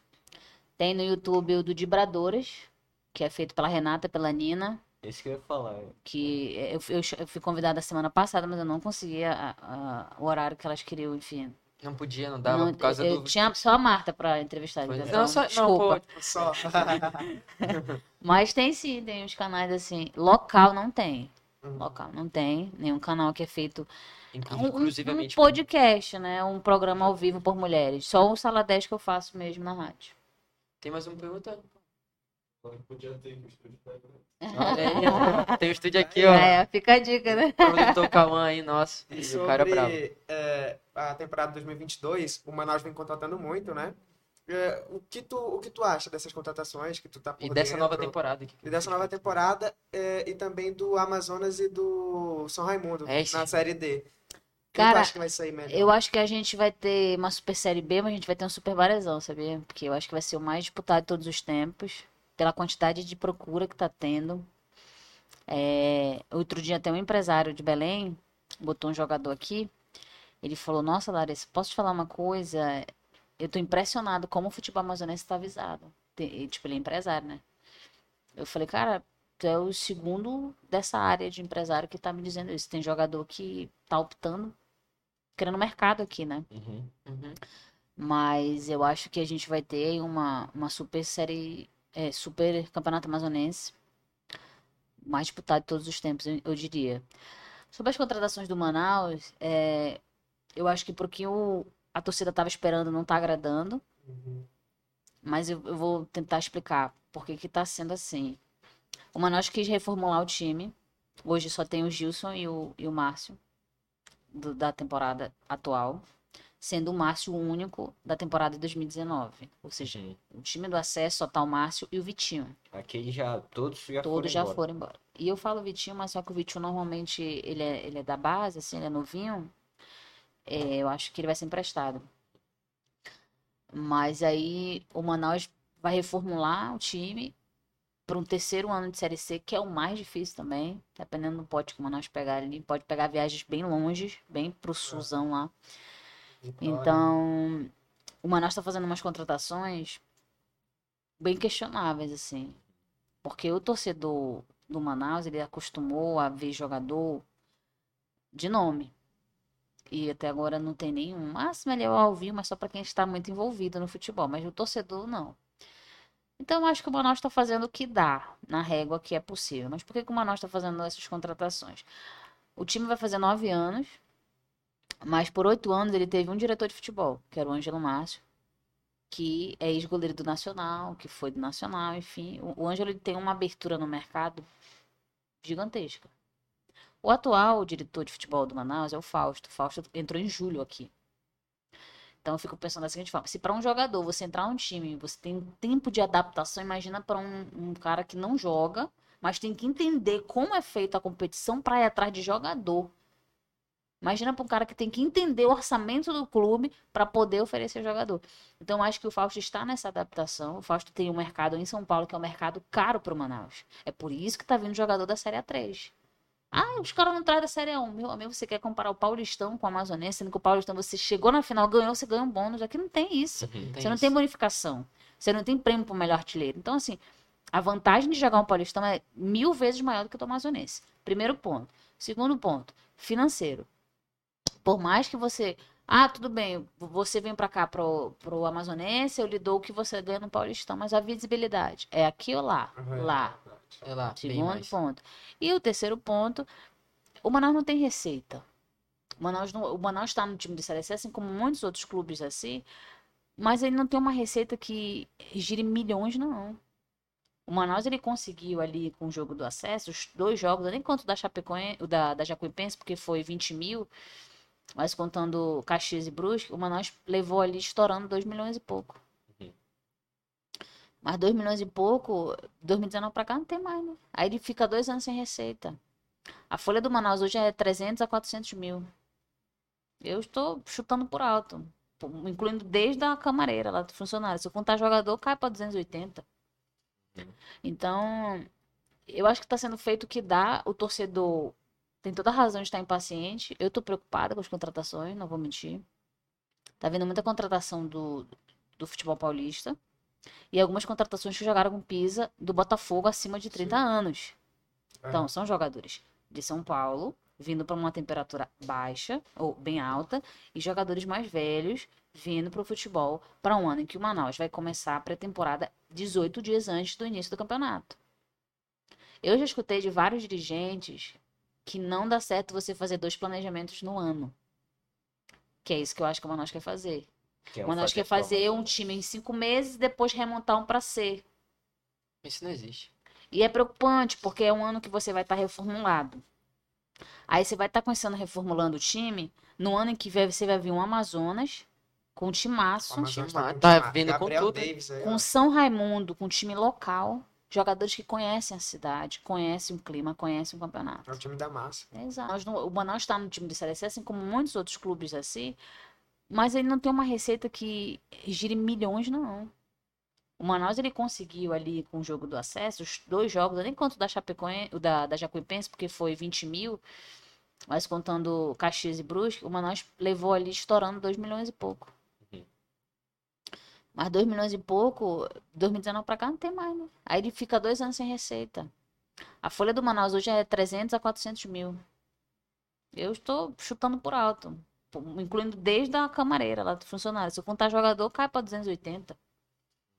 Então, eu acho que está sendo feito o que dá. O torcedor tem toda a razão de estar impaciente. Eu estou preocupada com as contratações, não vou mentir.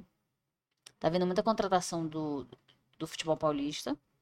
E algumas contratações que jogaram com Pisa do Botafogo acima de 30 anos. É. Então, são jogadores de São Paulo, vindo para uma temperatura baixa ou bem alta, e jogadores mais velhos vindo para o futebol para um ano em que o Manaus vai começar a pré-temporada 18 dias antes do início do campeonato. Eu já escutei de vários dirigentes que não dá certo você fazer dois planejamentos no ano.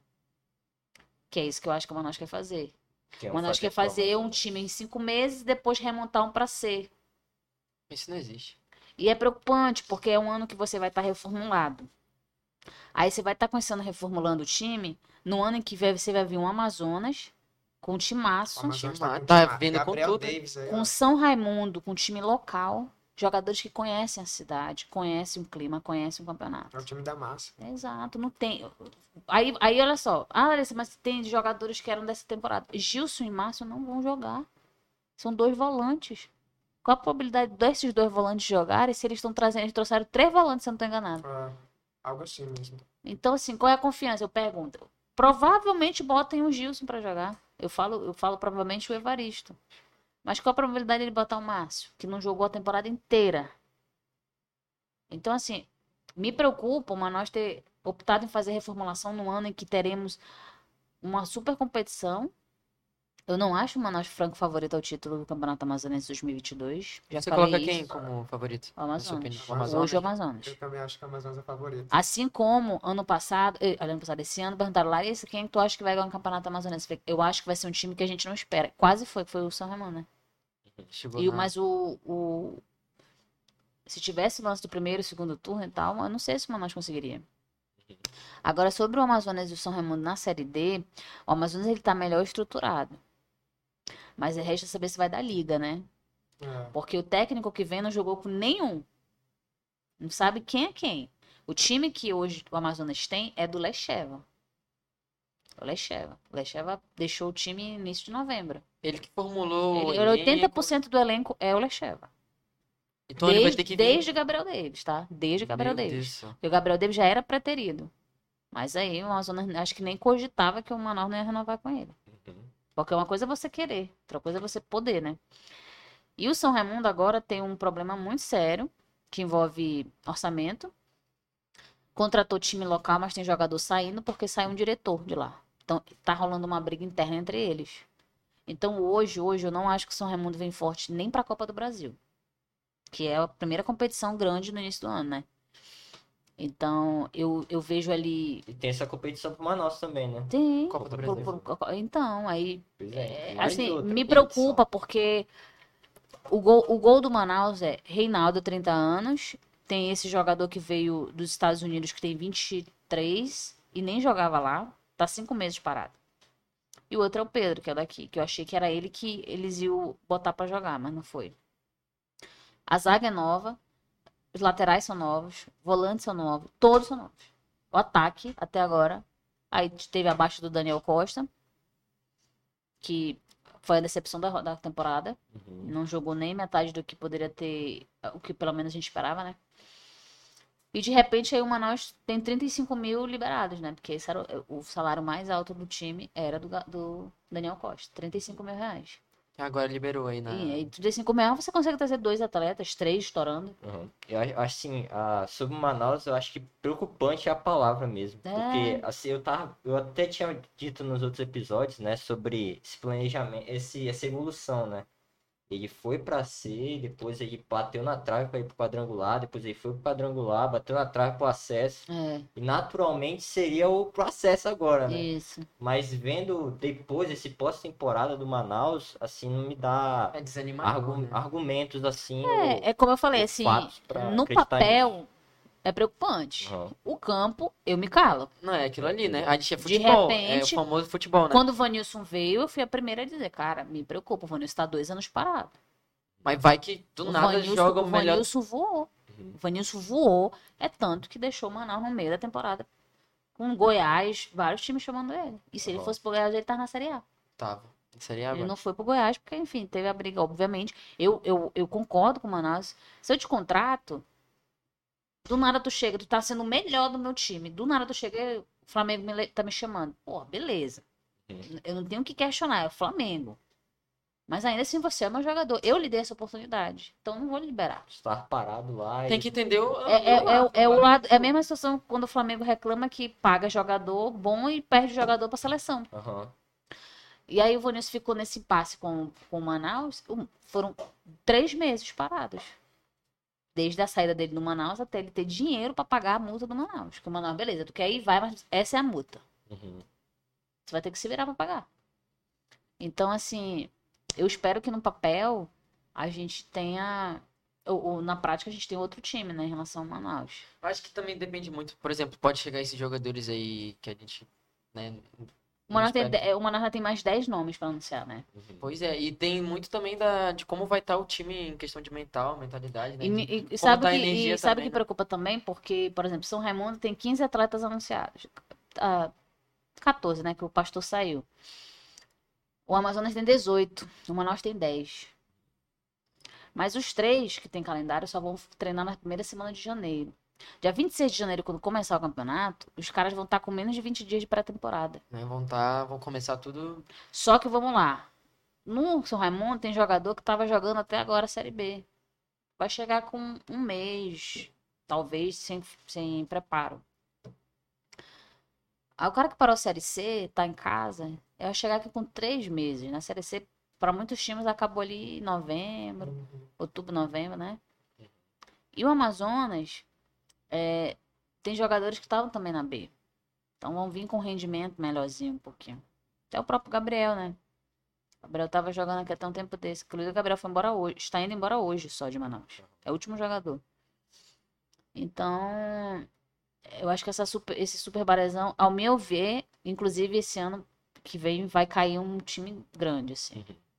Pelo que você tá vendo, né? É, dos- dos- Até pela forma que é o campeonato, né? O campeonato é classifica os oito primeiros, o resto cai. Se tu não fizer um bom início de temporada, ali, vai, já ter uma dificuldade. Vai pra É um regulamento simples. Tu não vai ter tempo, não, de jogar um primeiro turno, não classificar, Tem respirar pro tempo, segundo, né? não. Se tu não Se tu- nas cinco primeiras rodadas, se tu não for bem, meu amigo, tu não pontou, tu cai. Acabaram qu- E quatro todos vão entrar da mesma forma, né? Por isso que eu de- acho que tá preocupante, assim. Eu acho que esse ano a gente pode, 2022, a gente pode ter um, um time do futebol amazonense Grande cair, né? expressivo que cai. Além dos que eu já projeto. Irandubão, que eu tenho certeza que cai, né? Não tem planejamento nenhum. Pois é, mas é. Quer falar alguma coisa, cara? Hum, E Marcelo? Não, pô, a Larissa foi incrível hoje. Queria agradecer, Larissa, pela, pela presença, que pela, por ter dado a oportunidade de estar aqui. Agradecer o Caio pelas excelentes perguntas, comentários, Marcelo também. E foi isso, rapaziada. Eu acho que cada um pode falar uma coisa, assim. Aham. Fala pra Larissa. É. Considerações finais. eu agradeço muito a Larissa por ter, por ter vindo. Quase que não deu, né? Uhum. Mas deu certo, mas deu É, certo. graças a Deus. É muito bacana o bate-papo contigo. Obrigada. Agradeço mesmo por ter vindo. Eu quer- gostaria de agradecer a Larissa, tipo, a gente, a gente mal começou e a gente já teve dois grandes jornalistas aqui com a gente, que Ah, você obrigada. e o Romulo, é, que são referências pra gente, né? E a gente se sente muito honrado em estar tendo essa oportunidade, como você mesmo disse, você quer ser a ponte, né, para esses jornalistas, Sim. jornalistas, jornalistas que querem, que querem, né? A gente tá com muita fome aí de fazer coisas novas, de trazer coisas novas e é muito bom, a gente vai sempre lembrar você como uma das pessoas que deu oportunidade pra gente. É, eu sei, Ah, e particularmente sempre vou lembrar porque esse projeto aqui está iniciando e esses, essas pessoas que estão no começo dando oportunidade pra gente também. Não, eu quero É. agradecer o convite. Pra mim é uma honra estar aqui, de verdade. Acho que deu tudo errado, mas no fim deu certo. Deu Isso certo. mostra que os nossos projetos vão ser sempre assim, né? A gente vai ter ali é, tropeços temporários, mas o que importa é a nossa persistência, a nossa permanência, né, no Exatamente. nosso objetivo. Então, parabéns pelo projeto de vocês. É, Eu tenho, eu se sinto até privilegiado porque tem um outro programa. Eu não consigo nunca ir, eu até pedi desculpa dos meninos. Eu fiquei com muito medo, eu fiquei com muito medo de não conseguir vir. Enfim, e eu fico feliz porque vocês estão começando, então cada vez mais eu receber convite desse significa que está se expandindo essa Uhum. área, sabe? Eu acho que vocês não estão mais na cadeira da faculdade esperando o estágio bater a porta, vocês estão vindo mostrar a cara e dizer eu tenho condições, eu posso. Então, eu, Rômulo, quem passar por aqui, se puder colaborar, contribuir, é, é, para mim é uma honra de verdade poder estar aqui falando com vocês é, de um assunto que a gente gosta tanto. Passou tão rápido, né? A gente Né? conversou tão bem, parecia muita. tão é. Então, eu fico desejando para vocês aí um sucesso. Parabéns pelo estúdio também, viu? Parabéns de verdade por todo o investimento que vocês têm. E desejar mais sucesso, que mais histórias se acumulem por aqui. E que daqui a um tempo aí, uns, uns aninhos que não demore muito, eu lembro que eu vim aqui. E vai ser chamada de novo. Fui a primeira, fui a primeira mulher a vir aqui. Foi a é. primeira mulher, a primeira mulher. Mais um sempre tabu fazendo história. Sempre É. fazendo a história. E eu que a gente quer daqui a alguns anos que você venha pra gente contar no- novas histórias. Ah, né? não, com certeza que essas histórias se misturam com a de vocês, a gente cresce, evolui e persista pra frente sempre. Obrigado, Tá Larissa. bom, gente? Obrigada, viu? É isso. Pessoal, isso, obrigado. família. e até a próxima.